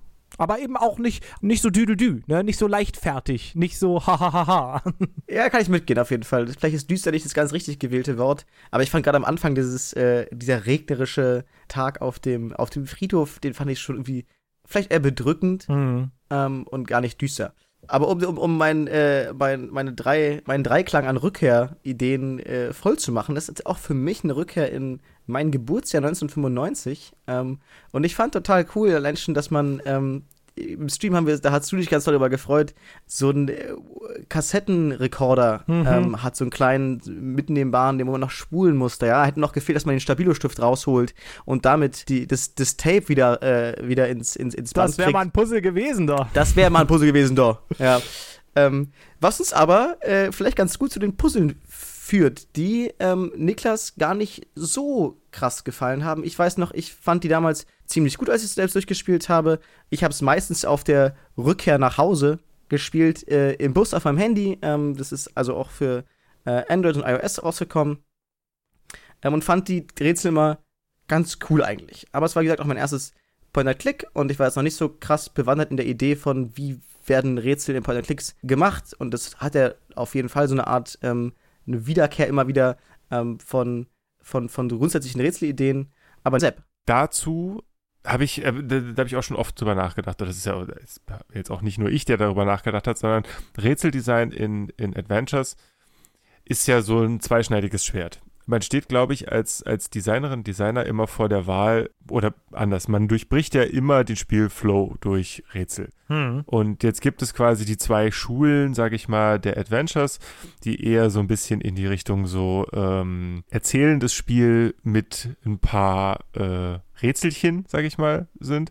Und ähm, wirklich klassische Abenteuerspiele, wo man einfach auch mal das Spiel nochmal ausmacht und zwei Tage später nochmal dazu nochmal rangeht. Und ich glaube, dass es ganz stark auch damit ab, da- davon abhängt, wie man sozialisiert wurde, was das erste Adventure-Spiel ist, was ein ähm, was einen begleitet hat. Mein erstes Adventure-Spiel war Monkey Island. Und jetzt ist es natürlich so, dass ich alles quasi an diesem Standard messe. Und Mhm. ich weiß noch, dass ich wirklich tagelang nicht wusste, was ich tun soll in dem Spiel und dann irgendwann auch nach Monaten nochmal wieder zurückgekommen bin, nochmal was Neues ausprobiert habe, weil ich irgendwie dann beim, beim Schulaufgaben machen oder so nochmal dran nachgedacht. mhm, mhm, mhm. Das ist für mich sozusagen die Baseline. Und ich glaube, dass, dass viele dann sagen, so, das, das ist überhaupt kein Adventure, Cathy Rain. Das ist ja, das, das ist ja auch kein Rätsel dabei. Und ich habe ja den Stream auch gesehen. Ich habe selber jetzt nicht gespielt, sondern nur den Stream gesehen sozusagen. Und ich hatte auch den Eindruck, so, also da hätte mich jetzt, glaube ich, nichts ähm, länger als eine Minute aufgehalten. Und ich glaube, wir müssen aufpassen, dass das nicht automatisch ein Abwertungskriterium wird äh, für, für diejenigen, die, ähm, äh, die mehr da gewohnt sind, in Anführungsstrichen. Ja, sondern da ist der Fokus halt einfach klarer in der Narration, in der Geschichtenerzählung. So. Und ähm, ich habe zum Beispiel neulich ein anderes schönes Beispiel äh, ähm, gespielt, wo mir jetzt wieder der Name nicht einfällt, Niklas. Ähm, nämlich, äh, du weißt, was ich meine? Ja. Ähm, wo, man, wo man den zeitreisenden Janitor spielt, den zeitreisenden Hausmeister. Ja, Ah, wo du diese Zeitreisefunktion hast. Richtig. Ähm, wo man so klicken kann und dann äh, ist die Welt einfach anders. genau. Ah, fuck, wie ist denn das? The Silent Age. Ja, auf jeden Fall. Das habe ich Danke. auch gespielt. Danke. Und das hat genau die richtige Balance zwischen, zwischen diesen beiden Polen. Es ist Puzzling, aber der Fokus ist ganz klar auf der Narration. Und ähm, das ist bei, bei Cathy Rain, glaube ich, ein bisschen auf die eine Seite gedreht. Also auf dieses, okay, äh, klar, wir machen hier ein paar Rätsel. Und für dich, wenn das deine erste Spielerfahrung war, na klar ist es dann erstmal herausfordernd und so, hm, was wollen die denn jetzt von mir? Auch mit dieser Art von Spiel überhaupt erstmal zurechtzukommen. Ähm, das war sozusagen nur, nur mein Punkt dazu. Das ist äh, äh, absolut legitim meiner, meiner äh, Meinung, weil das ist auch für ganz viele Leute die Art und Weise, wie sie ein Adventure spielen wollen. Sie wollen nicht ausgebremst werden von dem Spiel, sie wollen die Story hören. Niklas. Ja, ich glaube, deswegen ist es aber vielleicht keine gute Rückkehr zum Point-and-Click-Adventure, weil es nämlich ein bisschen voraussetzt, dass man das spielt in einer ähnlichen Situation, wie, wie Moritz sie jetzt beschrieben hat, oder nicht unbedingt voraussetzt. Und ich wollte auch nochmal sagen, du meinst gerade, The Silent Age hat diese Balance besser hinbekommen, was du damit natürlich sagen wolltest, hat es besser hinbekommen für deinen Anspruch an ein Point-and-Click-Adventure, ja, Entschuldigung, ne, was ja. für jemand anderen wieder total anders aussehen kann. Ich wollte nochmal ganz kurz auch zurückgreifen und sagen, weil, weil Moritz jetzt meinte, mein Geburtsjahr, jetzt könnte man denken, das Spiel ist 1995 rausgekommen, wie ja viele klassische Point-and-Click-Adventure. Ja. Äh, das stimmt aber nicht, das ist 2016 rausgekommen und spielt aber als Period-Piece eben Mitte der 90er, um eben sich auch zurückzubeziehen auf diese, auf diese Adventures. Ja, und optisch ja auch. Genau, also ist auch Ja. ganz klassische Pixelgrafik. Ich will nur noch mal meine Meinung zu den Rätseln sagen, denn mein Problem war nicht unbedingt, dass die zu einfach waren, denn prinzipiell mag ich das durchaus. Ich fand auch, und da gebe ich dir total recht, dass das für das Pacing der Story, dass man eben nicht ständig hängen geblieben ist, sondern tatsächlich immer wieder neue Sachen entdeckt hat und es so in einem schönen Tempo vorangegangen ist, war das sogar durchaus sehr positiv. Was mich gestört hat, war die Tatsache, dass das Spiel mir ganz häufig gesagt hat, was ich tun sollte. Das heißt, er hat mir dann zum Beispiel einen Charakter eine Diskette zukommen lassen und mit dieser Diskette hätte er mich einfach rumspielen lassen können. Das wäre auch ehrlich gesagt kein super schwieriges Rätsel gewesen in der Messlatte von Point-and-Click-Adventures. Aber da hätte ich dann was zu rätseln gehabt und hätte das Gefühl gehabt, ich habe es gelöst. Stattdessen kriege ich diese Diskette mit einem Zettel, der da drauf klebt. Und in diesem, auf diesem Zettel steht tatsächlich Schritt für Schritt, was ich jetzt mit der Diskette machen muss. Nur um mal so ein Beispiel aufzugreifen. Und das hat mich eben so ein bisschen gestört, dass ich das Gefühl hatte, ja, jetzt führe ich aber nur noch aus, was ihr hier mir sagt. Ansonsten finde ich sozusagen den Schwierigkeitsgrad, gerade wenn man einen größeren Fokus auf die Geschichte legen möchte, durchaus ganz nett. Aber dann sagt mir bitte die Lösung nicht, Moritz. Ja, da fällt mir Thimbleweed Park ein, Mhm. ähm, als, äh, als Top-Beispiel dafür, dass man beides kann. Ja, ich kann am Anfang des Spiels entscheiden, ob ich ein Sepp bin und sage, ich möchte die Rätsel aber äh, knallhart haben. Ähm, Hm. äh, und dann kann ich sagen, ich möchte einen Rätselmodus machen. Mhm. Wenn ich mal sage, ich möchte ja diesen Story-Modus haben, dann bekomme ich eben die Anleitung, was ich mit der Diskette zu tun habe. Ähm, aber dann war das wenigstens meine freie Entscheidung. Und darüber hinaus kann ich dann immer noch beim Hilfetelefon Telefon anrufen äh, in Thimbleweed Park und ähm, die, der Telefonansage äh, lauschen, was sie mir denn für Tipps äh, in der Hotline zu geben vermag. Wobei das Niklas. natürlich ein sehr, sehr, äh, eine sehr große Anforderung ist an ein Spiel, was letztendlich von einer Person gemacht wurde. Ne? Das muss man ja auch mal betonen. Ich wollte ja überhaupt nie mein Spiel hier schmälern. ähm, ich, ich, mir kam nur gerade in, in den Sinn, dass das tatsächlich ähm, da gut funktioniert hat ähm, und da sozusagen beiden Ansprüchen hat gerecht werden können, aber natürlich mit einem entsprechend größeren Team. Mhm. Das ist vielleicht aber auch eine Entwicklung, die ganz natürlich ist und auch gut so ist, dass es da so eine Differenzierung gibt, weil die klassischen, in Anführungsstrichen, Point-and-Click-Adventure natürlich stark davon, ähm, ja, stark auch zu ihrem eigenen Untergang beigetragen haben. Mhm. Ähm, ne, also diese Ziegenrätsel, die wir, äh, die berühmt-berüchtigten, die einfach so absurd waren, ähm, dass äh, sie sozusagen auch innerhalb der Welt eigentlich fast keinen Sinn mehr gemacht haben. Man erinnere nur an den Ipecac-Sirup Mhm. oder an was auch immer, ja. Ja, ich Ähm, glaube, so schön wurde es mal zusammengefasst mit, da ging es dann weniger darum, logisch ein Rätsel zu lösen und mehr darum, Genau. die Gedanken des Designers zu lesen. Richtig. Und die, die, die, diese, diese Ebene hat sozusagen äh, ähm, zum Niedergang geführt und hat gleichzeitig, glaube ich, äh, diese andere Welle ja, heraufbeschworen, in dem ähm, tatsächlich die Story und äh, äh, das Pacing weiter im Fokus steht und die Rätsel eher ein Teil der Spielmechanik sind und nicht die Hauptidee. Aber Niklas, du hast vorhin ähm, in der Vorbesprechung gesagt, dass du das Spiel äh, auch nach dem Stream noch durchgespielt hast. Ja, da, Ähm, mich würde total interessieren, wie hast du die Story empfunden? Wie fandest du die Charaktere? Ja, dein Eindruck einfach mal. Ja, Ganz kurz. also ich muss sagen, äh, da würde mich dann natürlich auch nochmal deine Meinung zu interessieren, aber vielleicht ganz kurz zusammengefasst, ich fand die Story durchaus spannend und das war, glaube ich, auch der Hauptgrund, warum ich da dran geblieben bin, auch weil es ein relativ fixes Spiel ist, also äh, Vampire, so toll ich es fand, hätte ich jetzt in der Vorbereitung einfach nicht mehr fertig spielen können, wenn ich auch gleichzeitig noch schlafen wollte, wobei ein Vampir schläft nicht. Ähm, schläft niemals, äh, nicht nachts. Ganz genau. Aber ähm, die Story hat mich sehr, sehr gut durch das Spiel gebracht. Ich wollte wissen, was passiert. Es hat ja so ein bisschen was so von Twin Peaks. Also man kommt eben in dieses amerikanische Vorstädtchen und äh, guckt sich da um und langsam, aber sicher passieren immer merkwürdigere Dinge und irgendwann bekommt es auch so einen Schwenk ins Übernatürliche. Äh, der hätte für mich durchaus sogar noch ein bisschen früher einsetzen können, äh, muss ich sagen. Aber als er dann da war, recht. hat er, hat er total dazu auch nochmal beigetragen, dass ich dachte, oh, jetzt will ich aber wissen, wie es hier zu Ende geht. Die Charaktere allerdings fand ich äh, so ein bisschen klischeebehaftet. Aber sag doch mal erstmal, was war denn, was war denn dein Eindruck? Was hast du denn hauptsächlich aus der Welt von Cathy Rain mitgebracht, Moritz? Wie gesagt, ich habe das Spiel jetzt vor einiger Zeit äh, durchgespielt und hatte eigentlich immer das Gefühl, dass die Charaktere ganz cool waren. Ähm, ich habe vor allen Dingen mich sehr doll mit Cathy identifizieren können. Mhm. Ich fand Cathy einfach mega cool. Ich fand, ich habe immer gemocht, dass sie ihre Cathen Antworten gegeben hat, ähm, die man sich auch aussuchen konnte.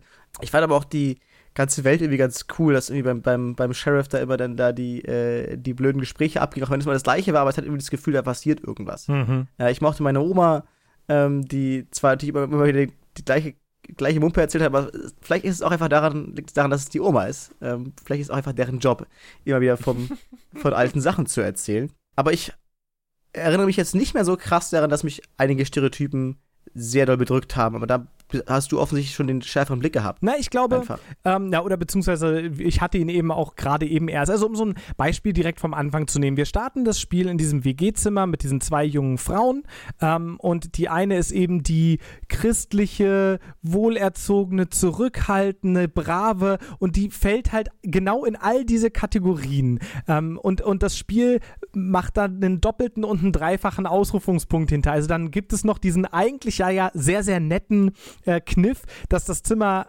halbiert ist und auf der äh, Seite von ihrer Mitbewohnerin ist alles piekfein, super sauber und auf Cathys Seite fliegt alles nur so durch die Gegend. Und sie hingegen ist eben das rebellische Biker-Girl, was sich nichts sagen lässt. Und es ist eben alles ah, diese Charaktere kommen aus diesen Rollen dann nicht mehr raus, sondern sie bleiben halt genau dieser eine Stereotyp. Und das hat mich ein bisschen traurig gemacht. Das hatte auch Tomek, der im, im Stream mit dabei war, hatte das auch direkt am Anfang angesprochen, so, pff, ja, jetzt machen sie nochmal einen Zoom auf ihr Kreuz, um zu zeigen, wie brav sie ist und so weiter und so fort. Und ich glaube schon, dass sich die die beiden Charaktere im Laufe des Spiels auch nochmal näher kommen und sich da als sozusagen in ihrer Beziehung zueinander weiterentwickeln. Aber als Archetypen posi so positiv wie möglich ausgedrückt sozusagen, war es mir ein bisschen zu eindimensional. Ja, da hast du recht, hätte wahrscheinlich mehr kommen können. Äh, aber vielleicht war das sozusagen dann ähm, für den äh, abendlichen Nachhauseweg ähm, sozusagen die, die seichte Variante, ähm, mir eben nicht mehr äh, gigantische ähm, Charakterentwicklungen äh, mitzugeben, auch wenn das Spiel jetzt natürlich nicht per se für, den, für die Rückkehr nach Hause geplant war, aber für mich war das sozusagen dann ähm, ganz entspannt. Natürlich war mein Blick dann auch nicht immer ganz so scharf, ähm, wenn ich irgendwie um 3 Uhr morgens im, äh, im, im Nachtbus nach Hause gefahren bin. Mm, Aber ich muss dir durchaus recht geben, dass, dass, dass Cathy natürlich da sehr eindimensional ist. Halt die mit den Kästen Antworten ähm, und äh, mit, genau, das, das, das rebellische Biker-Girl, aber so krass viel mehr wird es dann eigentlich auch nicht mehr, Niklas. Und ich glaube, was mich auch so ein bisschen gestört hat, waren dann wirklich die etwas kritischeren Punkte, zu denen es dann gekommen ist. Und ich äh, weiß noch genau, als die Situation kam, irgendwann erfährt man in einem kurzen Flashback, dass Kathy mal abtreiben musste. Sie war ungewollt schwanger. Und da gibt es eben diesen kurzen Flashback. Und ich weiß noch genau in dem Moment, dann habe ich gedacht, ich wette, dieses Spiel wurde von einem Mann geschrieben. Und zwar insofern, als dass dieses Trauma zwar benutzt wird, um sie hier in ihrer tragisch als tragische Figur zu zeichnen und das wird auch in der Story dann nochmal aufgegriffen, aber was das tatsächlich mit ihr gemacht hat, darauf wird eben nicht eingegangen. Und jetzt muss nicht jedes Spiel das super diepe psychologische Spiel sein. Überhaupt keine Frage. Aber wenn du solche großen Fässer aufmachst, finde ich, musst du auch was damit machen. Und da war es mir dann sozusagen einfach leider nicht genug. Oder, um, um noch ein ganz konkretes Beispiel zu nennen, wo es mich wirklich gestört hat und sogar auch ein bisschen aufgeregt hat, es gibt tatsächlich eine Situation, in der man eine faule mexikanische Krankenschwester, von der impliziert wird, dass sie irgendwie hier nur ist, um zu schmarotzern, dass man die loswerden will, ähm, um, um irgendwie im Krankenhaus Krankenhaus weiterforschen zu können. Und um das zu tun, nutzt man dann irgendwie einen Obdachlosen aus, der auf der Straße steht und einem erzählt, dass er eigentlich mal im Showbusiness war. Und darüber macht man sich erst ganz dolle lustig und schickt den dann nach drinnen und sagt, ja, die Krankenschwester ist ein Riesenfan von dir, mach mal was, äh, äh, spiel mal eine Rolle von dir vor ihr vor. So löst du dann das Rätsel, indem du reingehst und während er diesen Act spielt, ihn mit einem Taser umpfefferst und so wirst du den Obdachlosen und die Mex mexikanische Krankenschwester in einem Streich wirst du sie wieder los. Und das sind eben so Sachen, wo ich, wo ich sage, da ist es mir zu tone deaf und da ähm, ist es, gerät es dann genau in dieses Problem. Ich glaube nicht, dass das Spiel jetzt tatsächlich diese Botschaften, die da mit drinstecken, verbreiten wollte, aber das passiert eben, wenn du so stark mit Stereotypen hantierst und, und die nicht reflektierst und da keinen Dreh mit reinbringst, sondern da, da drin verharrst. Und da ist eben trotz super spannender Story, die mir sehr viel Spaß gemacht hat und die ich auch wirklich so in einem Zug durchgespielt hat und auch viel gegeben hat. Ich fand auch die Resolution am Ende gut und so, also die Auflösung, das ist alles keine Frage, aber es hat trotzdem eben einen bitteren Nachgeschmack bei mir hinterlassen. Das kann ich total verstehen. Ähm, bisschen schade, ich glaube, ich spiele es auch noch mal ähm, komplett durch heute mit unter dem Aspekt einfach ähm, und vielleicht auch nicht drei Uhr morgens auf dem Weg nach Hause. Aber ich möchte trotzdem aber feststellen, dass ich ähm, Cathy sehr mochte ähm, und auch das Spiel insgesamt äh, wirklich einfach sehr genossen habe auf meinen Nachhausewegen. Und äh, genau, die Story war echt ganz cool. Aber klar, kann man natürlich, ähm, wenn du mit solchen Stereotypen anfängst, begibst du dich auf dünnes Eis ähm, und dann sind sie halt, oder ist er offensichtlich einige, einige Male eingebrochen. Wobei ich auch sagen muss, es gibt ja schon auch Momente, wo es um, so ein bisschen mal rausbricht. Ich weiß noch eine Szene, die mir sehr das Herz gewärmt hat, ist die, als du auf die sehr, sehr verzweifelte Mutter von einer, einem jungen Mädchen, was verstorben ist, triffst, auch noch am ersten Tag deiner Ermittlungen und dann versuchst du dir irgendwie Zugriff zu verschaffen zu dem Haus und kommst irgendwie nicht weiter und irgendwann benutzt du deine Zigaretten mit der Tür und dann passiert folgendes, ja, sie klopft und bietet ihr an, mit ihr eine zu rauchen. Und dann kommen sich diese beiden Frauen Frauen näher und, und sprechen miteinander. Und das zum Beispiel fand ich wieder einen sehr, sehr anrührenden und, und guten Moment und hätte mir davon einfach noch einen Ticken mehr gewünscht. Stimmt, der, der war auch im Stream, ne? Den ja, ja, stimmt. Wir, ähm, Damit haben wir aufgehört. Noch gemeinsam rausgefunden auf dem Balkon da. Das war ziemlich cool, stimmt. Dann würde ich jetzt, sofern ihr keine ähm, äh, regnerischen Anmerkungen mehr habt, ähm, mal überlegen, welche Spiele es denn noch hätte gegeben, die man mitbringen konnte ich sehen, äh, ich habe natürlich eine Liste, ich weiß natürlich, äh, was, was hier passiert. Ähm, und hier gibt es ein Spiel, in dem es für mich immer darum ging, ein, ein Verschwörungstheorienbuch ähm, dem, dem Recyclingprozess zurückzugeben, ähm, die Rückkehr äh, zu ermöglichen. Niklas, Richtig. was hast du mitgebracht? In ähm, dem großartigen Gone Home von Fulbright Studios, wie ihr sicherlich wisst, eins meiner absoluten Lieblingsspiele aller aller Zeiten. Und da geht es ja darum, Gone Home, ja, also nach Hause zurückzukehren.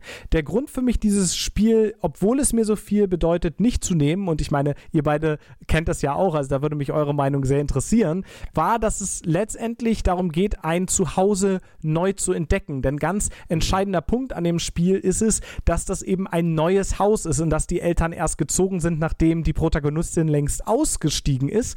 Und dann kommt sie eben, also ausgezogen meine ich natürlich, und dann kommt sie zurück, aber in ein Haus, was sie noch nicht kennt. Und dadurch fand ich A, diesen Rückkehreffekt gar nicht so gut. Und zweitens ist mir auch aufgefallen, dass ich über viele Aspekte des Spiels nur reden kann, indem ich den Inhalt und damit eigentlich auch das gesamte Spiel irgendwo vorwegnehme. Und dafür war es mir einfach zu schade.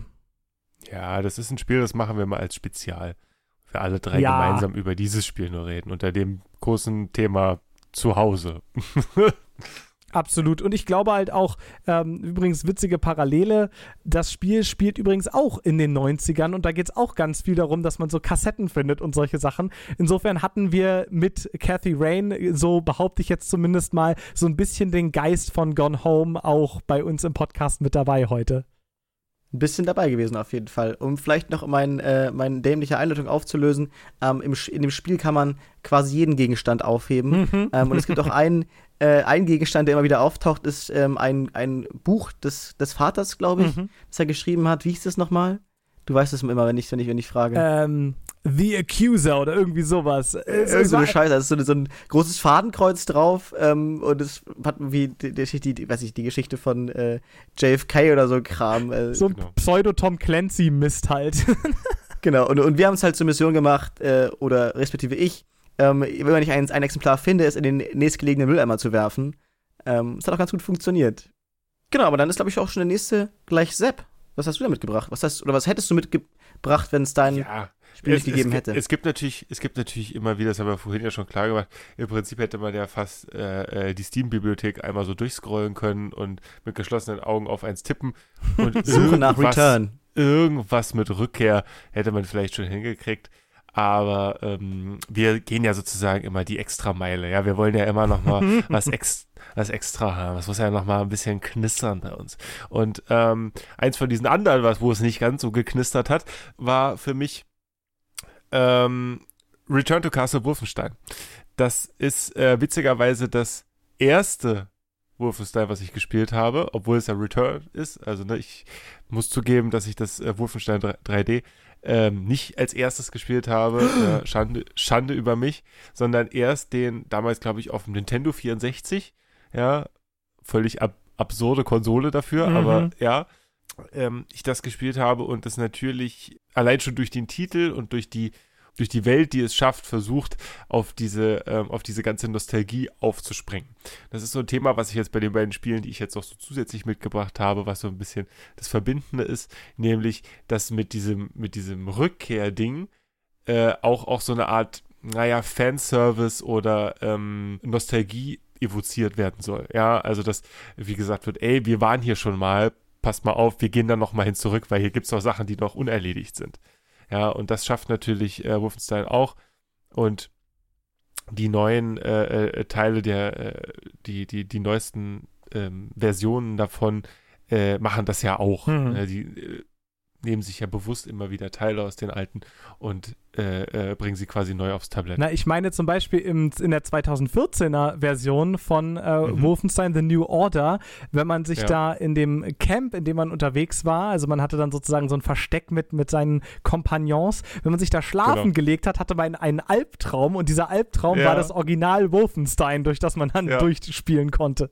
Genau, das war super. Also das, da sind sich natürlich die Macher auch immer ihrer eigenen äh, Historie bewusst und nutzen das. Und ähm, das Return to Castle Wolfenstein ist quasi das, das Go-To Wolfenstein gewesen und äh, hat ganz viel für die Serie quasi für die weiteren äh, Jahre gemacht und äh, hat diesen ganzen Okkultismus der Nazis da noch mit reingebracht, was ähm, ja ist von einem einfachen Shooter zu einem Mysterium, Sci-Fi, strangen Ding gemacht hat. Aber Moritz, ich glaube, du hast noch was mitgebracht zu diesem Thema, worüber wir schon mal sehr detailliert gesprochen oh haben. ja. Was wir schon kennen, genau. Ja. Zum ähm, Thema Lagerfeuer seinerzeit ähm, habe ich Night in the Woods mitgebracht. Und das reiht sich von Crimes. der Idee eigentlich auch. Crimes, genau. Bester Typ.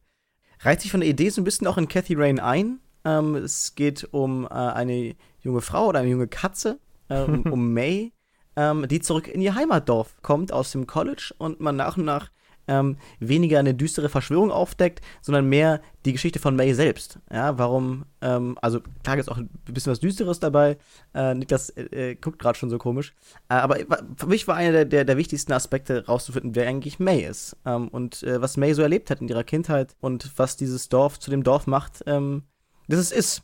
Und ähm, auch mit allen Stärken und Schwächen, Niklas. Ich muss sagen, dass als du das aufgeschrieben hast, beziehungsweise auch schon in der Vorbereitung, ist mir die Parallele total stark auch aufgefallen. Also Night in the Woods und Kathy Rain haben wirklich sehr, sehr viel gemeinsam. Ich finde, dass gerade in Sachen Charakterisierung Night in the Woods aber genau an den Stellen erfolgreich ist, die ähm, bei Kathy Rain aus meiner Sicht eben nicht so super ge gepasst haben, was natürlich dann so ein bisschen schade ist, dass es jetzt schon weg war. Aber genau zum Beispiel dieses Thema mit den Traumata, die äh, May erlebt hat und die sie im Laufe dieses Spiels aufarbeitet, denen wird da viel mehr Raum gegeben auf eine sehr positive Art und Weise und wird eben sehr ambivalent und vielschichtig dargestellt.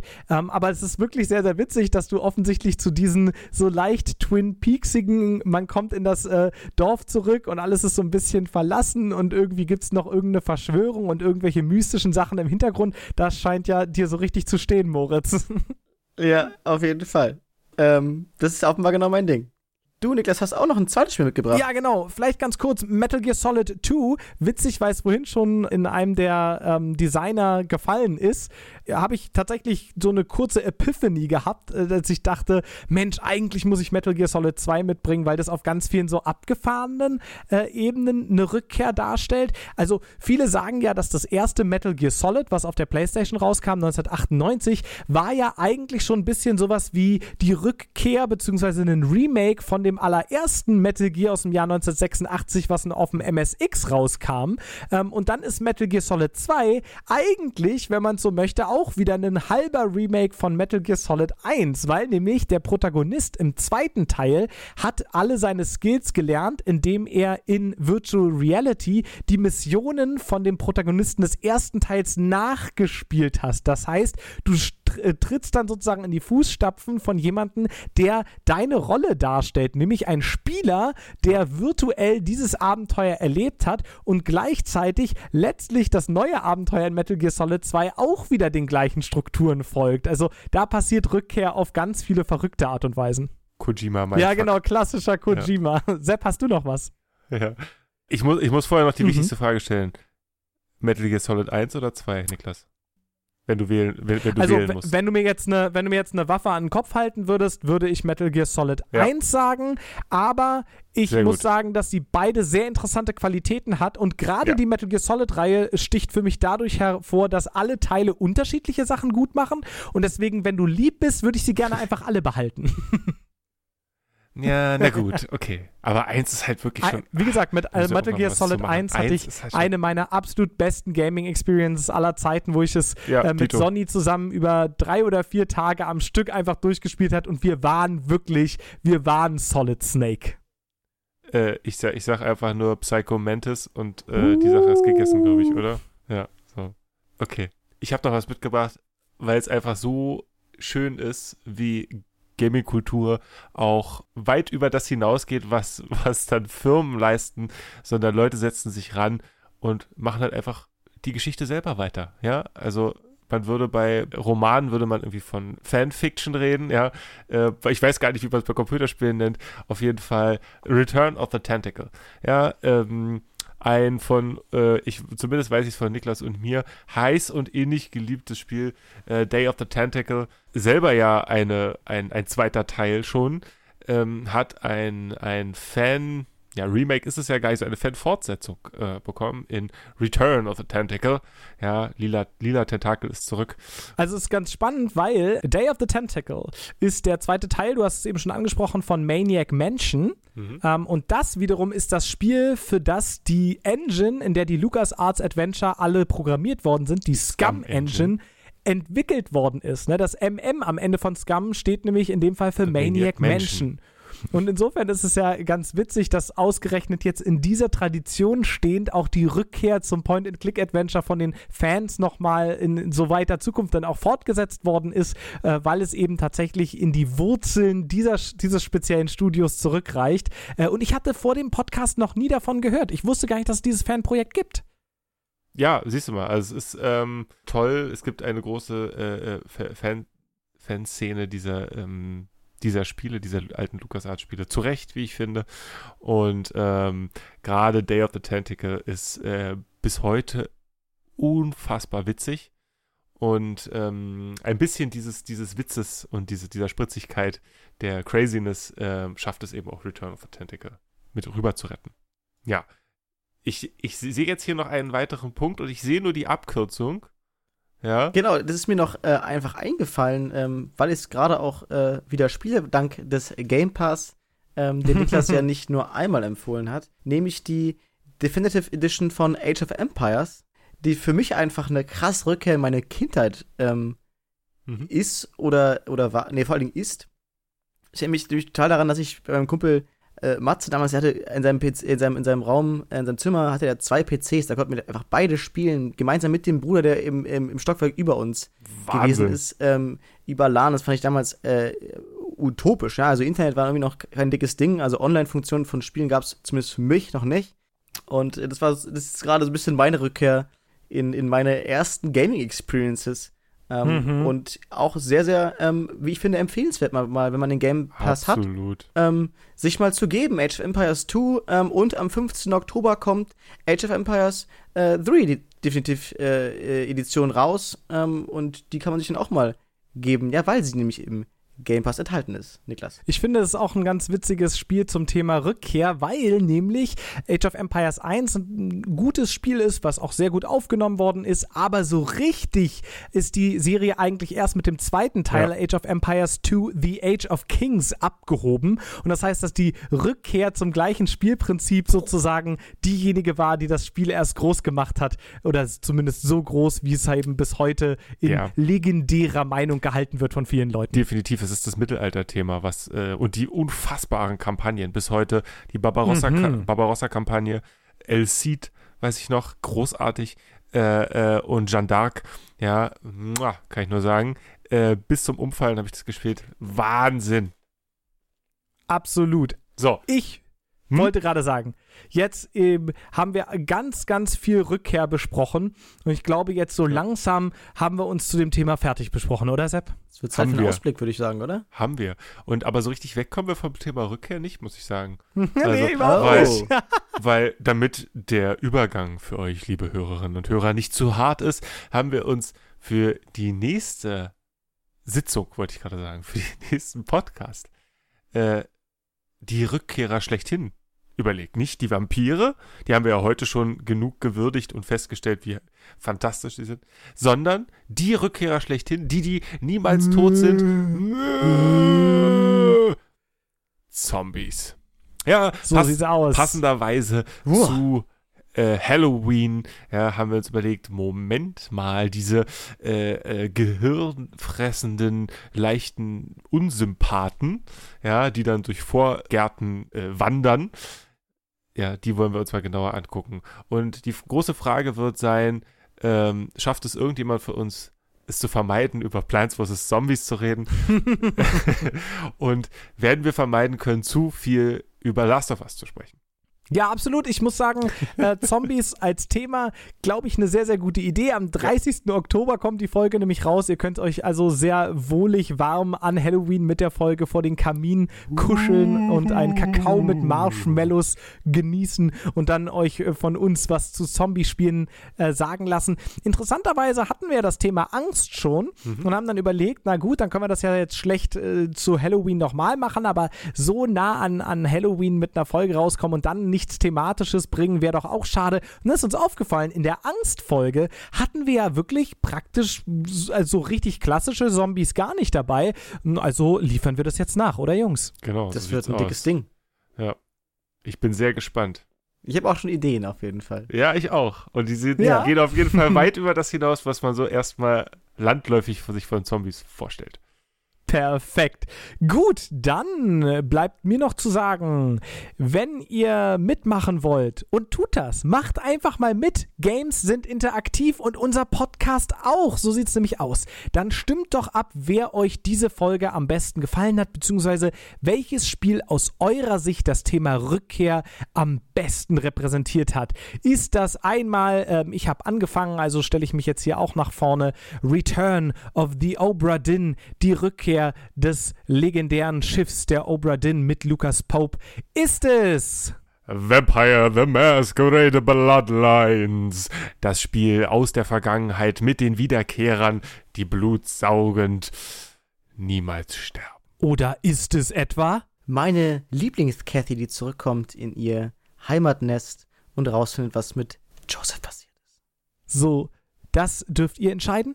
Und zwar bis Sonntag, den 4.10. läuft die Abstimmung um 12 Uhr mittags ist vorbei. Also diesmal sind wir etwas netter. Ihr müsst nicht bis Freitag abstimmen. Ihr könnt euch auch das Wochenende noch nehmen, um diese Folge hier zu Ende zu hören. Allerdings äh, erfahrt ihr das jetzt ja, wenn dann im Zweifel auch zu spät, weil jetzt ist schon am Ende der Folge. Aber nun ja. Also bis Sonntag, den 4.10., 12 Uhr. Ähm, schreibt uns einfach auf allen unseren Kanälen, ist momentan die Abstimmung möglich. Schickt uns eine Nachricht bei Instagram, bei Twitter, schreibt uns eine Mail at podcast at hendiatris.de. Ähm, wie auch immer ihr mit uns Kontakt aufnehmen könnt, wir freuen uns auf euch und eure Nachrichten. Schreibt uns auch gerne, warum ihr euch für dieses Spiel entschieden habt. Oh ja. G äh, g glaubt nicht, dass wir das nicht lesen. Wir lesen das sehr gerne. Ähm, vor allem, um es dem anderen jeweils unter die Nase reiben zu können. Äh, dass, dass die Zuhörerinnen Sprich und Zuhörer. mal für dich selbst hier. Ja, äh, gerne. Schreibt uns das gerne. Nicht nur, oh, ich finde, äh, Moritz hat diesmal gewonnen, sondern auch gerne, warum. Das interessiert uns wirklich sehr. Und gerne auch, wenn ihr weitere Ideen und äh, Zugänge zum Thema Rückkehr gefunden habt, ähm, andere Beispiele für Spiele gefunden habt zum Thema Rückkehr, immer gerne. Wir Absolut. sind gespannt. Bis dahin äh, findet ihr uns in den sozialen Medien auf äh, Instagram, Twitter und Co. als Hendiertrispot. Guckt auf unserer Homepage vorbei, hendiertris.de und vor allem natürlich jetzt ganz neu, ganz spannend, ganz aufregend als neue Uh. Twitch-Affiliates. Guckt mal vorbei bei unserem Twitch-Streaming-Kanal, wo wir montags und mittwochs ähm, für uns streamen und einmal die Woche noch einen Kooperationsstream mit dem lieben Michi Ava7, der auch schon zu Gast mal hier war. Entweder am Donnerstag oder am Samstag abhalten. Schaltet einfach mal rein. Wir starten in der Regel um 20 Uhr. Aber wenn ihr auf unsere Twitch-Seite twitch.tv slash Hendiertrispot geht, dann findet ihr da auch einen Zeitplan mit den ganzen lustigen, witzigen, netten Streams, die wir geplant haben. Welches Spiel aus der heutigen Folge das Thema Rückkehr gewinnen konnte, findet ihr heraus in der nächsten Folge. Und da passiert jetzt wieder was Besonderes, denn die kommende Folge ist keine Hendiertriss Select Folge, sondern wie wir es schon seit längerem auch mal wieder angepeilt haben, die letzte war zum Tag der Befreiung. Wir machen wieder eine Folge Hendiertriss Spezial und zwar diesmal zum Internationalen Tag der Obdachlosen. Der ist am 10. Oktober. Unsere Folge kommt am Abend davor, am Freitag, den 9. Oktober raus und hierzu werden wir alle drei Change, a Homeless Survival Experience spielen. Ein Spiel, was vielleicht verglichen werden kann mit ähm, Through the Darkest of Times, was wir beim nächsten Mal gespielt haben. Vielleicht auch nicht. Wir werden es uns in mechanischem Detail und ähm, politischer Aufarbeitung dieses sehr, sehr schwierigen Themas sehr genau angucken. Gerne mit euch zusammen. Also spielt doch einfach mal selbst rein. Es kam 2020 jetzt in diesem Jahr gerade raus. Gibt es leider nur für den PC bisher von Delph Interactive. Und wer das selbst nicht spielen kann, kann aber am Mittwoch, den 7.10. um 20 Uhr in unseren Stream reingucken, denn da werden wir es für euch einmal spielen. Ja, ich würde sagen, Jungs, jetzt haben wir alles gesagt, oder? Ich glaube, wurde alles gesagt, ja. Ich bin zurückgekehrt. Sepp ist zurück. Sepp is back. es Ja. ist so gut, dich wieder I'll, hier I'll zu be haben. back. I'm back. I'll be back. Vielen Dank. In dem Sinne bleibt mir nur noch zu sagen, tschüss, auf Wiedersehen, habt ein schönes Wochenende oder was auch immer jetzt vor euch liegt. Sepp, wo findet man dich? Ja, äh, auf Instagram unter Herr Tell. Moritz. Mich findet man wie immer unter äh, AK-Mose2019, glaube ich. Und Niklas, wo findet man denn dich? Man findet mich als Niklas-Cook. Alles, was wir tun, finden wir als Hendiertriss oder Hendiertriss-Pod. Und dann bleibt mir nur noch zu sagen, auf Wiedersehen. Ciao. Tschüss. Bis bald, Rehan. Tschüssi dann. War schön mit euch. Komm zurück. Es ist wirklich schön, dass du zurück bist, Sepp. Mm-hmm.